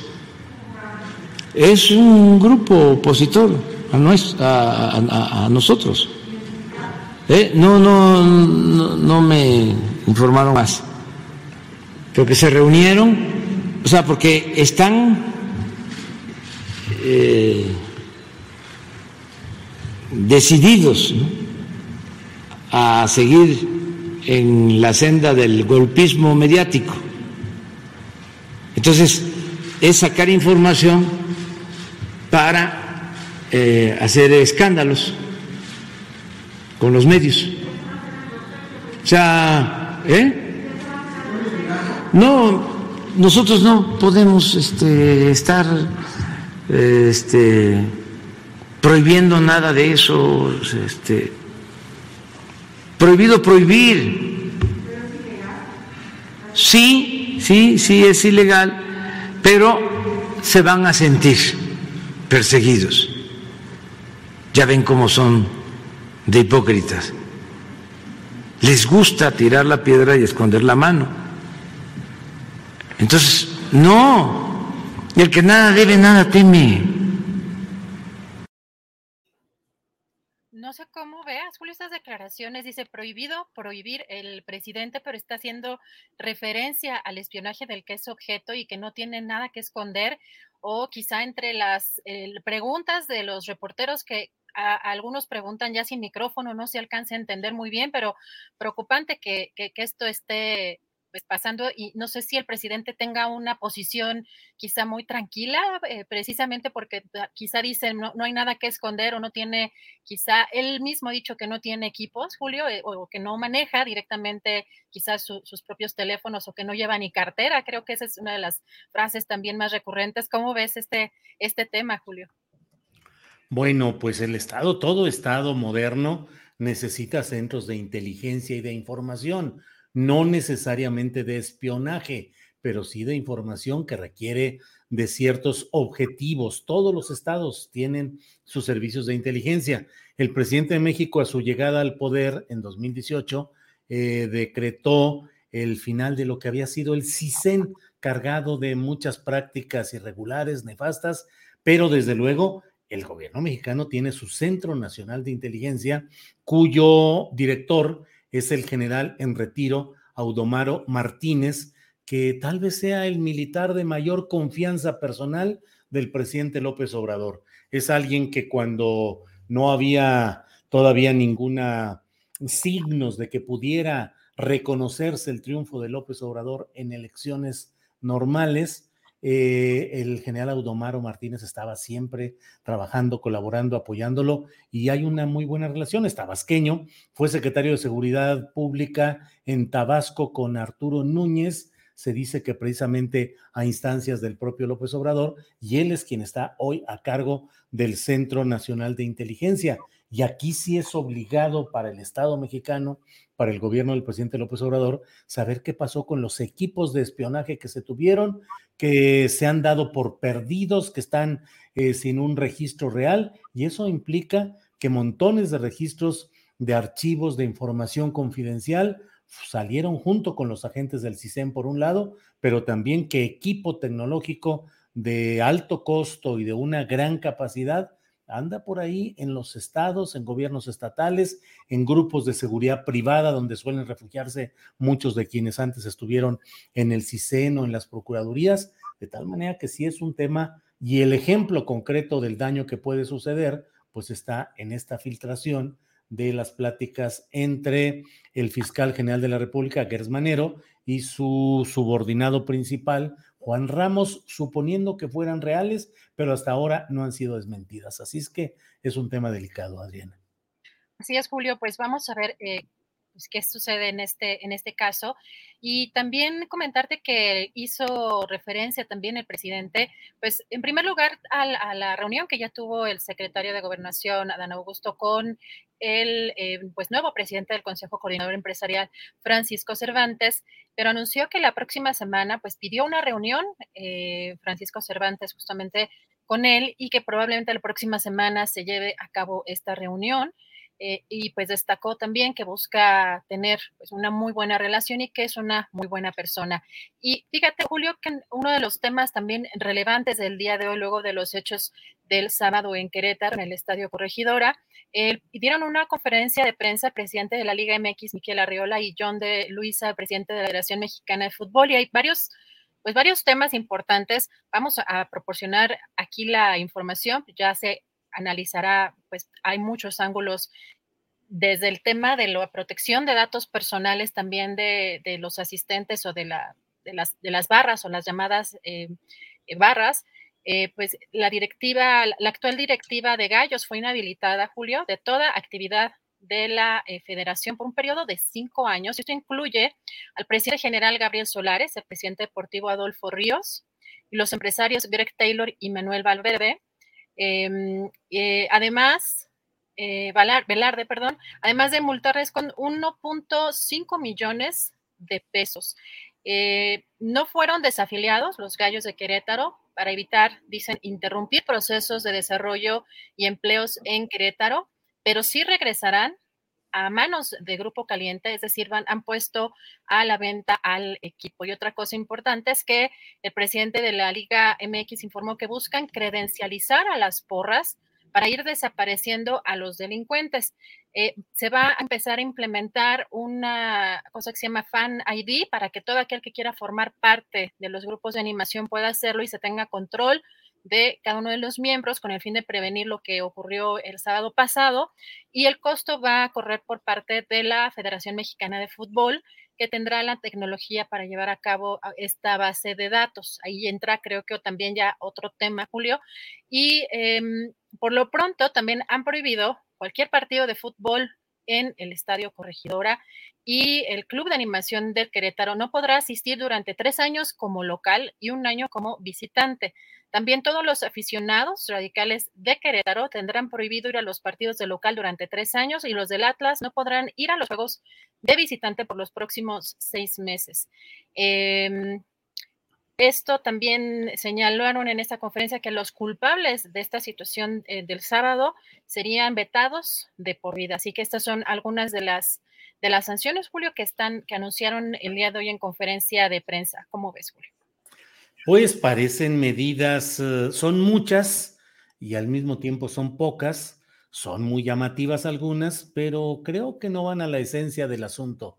Eh, siguen manteniendo el esquema de los llamados grupos de animación, así le denominan a lo que en Sudamérica les llaman barras, y ese mismo término ha sido importado y ahora lo usamos aquí en México, las tales barras, que son algo que no debería estar patrocinado por los propios equipos ni hacer ningún tipo de control o de organización, dado lo que ha sucedido no solo en Querétaro, sino en otros lugares importantes también, como plazas futboleras. Eh, caray, eso de regresarle la propiedad al grupo caliente va a resultar entonces que el grupo de Hank Ron, el grupo caliente de apuestas deportivas con sede en Tijuana, va a resultar el ganador de todo esto y que pues eso de que una casa de apuestas sea al mismo tiempo dueña de equipos en competencia, pues se presta a una básica y elemental desconfianza, porque ¿qué sucede cuando al grupo que se mueve para las apuestas requiere que su equipo gane o pierda? Es decir, no puede ser en ese sentido el que está ofreciendo eh, un juego de apuestas y al mismo tiempo es el dueño de uno de los competidores. Eso va contra toda lógica y sin embargo se sigue permitiendo en México. Ya veremos exactamente cuál es el detalle de todas estas medidas, pero insisto, de primera lectura me parece que son varias, pero que son más con la idea de la cantidad de decir hicimos, hicimos, hicimos, estamos señalando esto y esto y esto otro, pero en el fondo no están cambiando mayor cosa y en el fondo están cuidando y defendiendo el mismo sistema de lucro, de arreglos entre las élites, entre los dueños y bueno, castigan a la afición de Querétaro, castigan a la barra de Querétaro, pero todo esperan que se resuelva y bueno, ya no quiero ser ave de mal agüero, Adriana, pero no vaya a ser que en seis meses, ocho meses, digan que bueno, las circunstancias cambiaron y a la vista de lo que ha ido sucediendo, algunas medidas se van a ir eh, eh, retirando o reduciendo y de rato ya no pasó nada y a seguir adelante. Espero equivocarme. Adriana. Julio, algo bien complicado es que una de las digamos, lo más eh, llamativo quizá de estas, ah, estos anuncios que hacen es sobre esta identificación, ¿no? Sobre eh, este control que quisieran llevar el Fan ID, pero falta ver, pues, eh, quieren ellos reconocer plenamente quiénes están en estas barras, pero el tema de los datos personales, pues ahí quizá haya recursos o haya algún pronunciamiento ahí sí por parte del INAI de cómo se podría hacer uso de este tipo de bases de datos eh, y pues qué regulación o cómo se estarían, eh, o qué tipo incluso de datos son los que estarían eh, recopilando, aún aunque los propios aficionados o los propios miembros de estas barras determinaran o dijeran o dieran su, em, su aval para que se usaran, el problema es quién va a usar o cómo se van a usar esos datos de pues estas eh, barras de animación o estas, estas porras y quizá eh, con algunos recursos que se interpongan, Julio, quede solamente en una conferencia de prensa donde quisieron eh, decir se va a controlar esta situación para que cada uno de los miembros estén identificados, pero que en la práctica no sea quizá viable, Julio. Sí, es probable que haya tanto ese tipo de objeciones jurídicas, de amparos, de solicitudes de protección, pero pues creo que son, hoy son medidas efectistas, con la idea de generar la impresión de que se están haciendo cosas a fondo, pero creo que solo es efectismo, apariencia, y ya iremos viendo, pero de entrada, pues a mí me parece que no, no son medidas suficientes ni proporcionales a lo que se vivió en Querétaro, que aun cuando afortunadamente no hubo ningún deceso hasta este momento que lamentar, pues las escenas, la violencia, las agresiones, los daños, a la integridad física de muchas personas ha sido, fue muy impactante y los dueños de los eh, equipos pues no están actuando, creo yo, con la debida proporcionalidad. En fin. Julio, y para cerrar, eh, pues comentar que evidentemente hay muchas marchas que ya comenzaron, aunque el promedio de las marchas hoy por el 8M eh, comienzan alrededor de las 4 o 5 de la tarde. Aquí en la Ciudad de México, bueno, ya empezamos a ver muchísimo movimiento, como ya incluso la misma Sabina Berman te comentaba, eh, pero comentarles, por ejemplo, algunas movilizaciones que se están llevando a cabo a las 5 de la tarde, están citando en el caso del Estado de Aguascalientes para reunirse en la explanada de la Fiscalía General del Estado. Eh, dicen las invitaciones, bueno, aquí están invitadas todas las mujeres, se, eh, pide utilizar el cubrebocas en toda la marcha. En Baja California la concentración será, o fue, empezó al mediodía en el Parque La Obrera de Ensenada y en Baja California Sur se convocó una marcha desde tres distintas ciudades. Una va a ser, bueno, a las cuatro de la tarde están convocadas allá en La Paz. Bueno, hay que recordar que son diferentes horarios en algunas entidades. En La Paz se reunión en el Momento a la Madre, en Cabo San Lucas, en el Pabellón Cultural, en San José del Cabo, en la Glorieta Fonatur. En Campeche, eh, la convocatoria es en Ciudad del Carmen, será en la Glorieta del Camarón a las seis de la tarde para llegar al Monumento a la Campechana. Aquí en la Ciudad de México, una de tantas eh, movilizaciones. Eh, la convocó Amnistía Internacional para reunirse en el Ángel de la Independencia a las 4 de la tarde y habrá una parada en la Glorieta de las Mujeres que Luchan, lo que antes era conocido como la Glorieta de Colón. Y eh, para otra eh, convocatoria, porque hay que recordar que pues, hay muchas eh, diferentes, eh, diferentes tipos de feminismo y diferentes tipos de convocatoria. En Florencia y Reforma hay otra segunda convocatoria de un contingente incluyente, la colectiva Dignas Hijas de la Asociación de Infancias Trans, Balance, MexFam, Marcha Lencha y otras organizaciones que llaman a adolescentes trans y no binarias a acudir a esta marcha del día de hoy. En Guanajuato, Julio, a las 4.30 de la tarde, el punto de partida es el Teatro eh, Juárez. En Guerrero, a las 4 también, eh, parten del monumento a las banderas en Chilpancingo de los Bravos. Y en Hidalgo es a las 5 de la tarde y parten de la Plaza Juárez. En Jalisco, eh, pues a las 3 de la tarde, o sea que ya empezaron el punto de partida de la glorieta de las y los desaparecidos hasta llegar a la antimonumenta ubicada en la llamada Plaza Imelda Virgen sobre el Paseo Alcalde a la altura de la Plaza de Armas en la zona centro de Guadalajara. Estas son algunas, solo algunas de las marchas que ya iniciaron o que están por iniciar por este día, julio el 8M. Pues Adriana, mucha información y vamos a estar atentos en el curso de esta tarde y esta noche. Puede ser que abordemos el tema solo en una videocharla, pero si hubiera algún otro acontecimiento informativo que debamos compartir, lo haremos en el momento en el que haya cualquier información de este tipo. Así es que bueno, pues Adriana, dándole las gracias a la audiencia, al público, a Tripulación Astillero, pues vamos a cerrar este programa y a preparar el siguiente, Adriana. Con mucho gusto, buen provecho a todos, cuídense mucho, hasta mañana. Hasta mañana.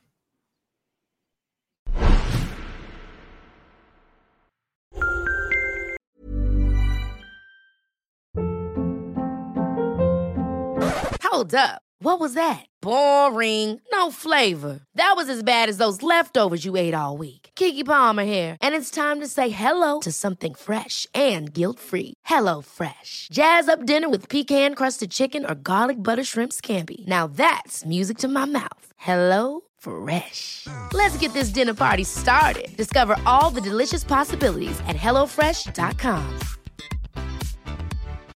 When you need mealtime inspiration, it's worth shopping Kroger, where you'll find over 30,000 mouthwatering choices that excite your inner foodie. And no matter what tasty choice you make, you'll enjoy our everyday low prices, plus extra ways to save, like digital coupons worth over $600 each week. You can also save up to $1 off per gallon at the pump with fuel points. More savings and more inspiring flavors make shopping Kroger worth it every time. Kroger, fresh for everyone. Fuel restrictions apply.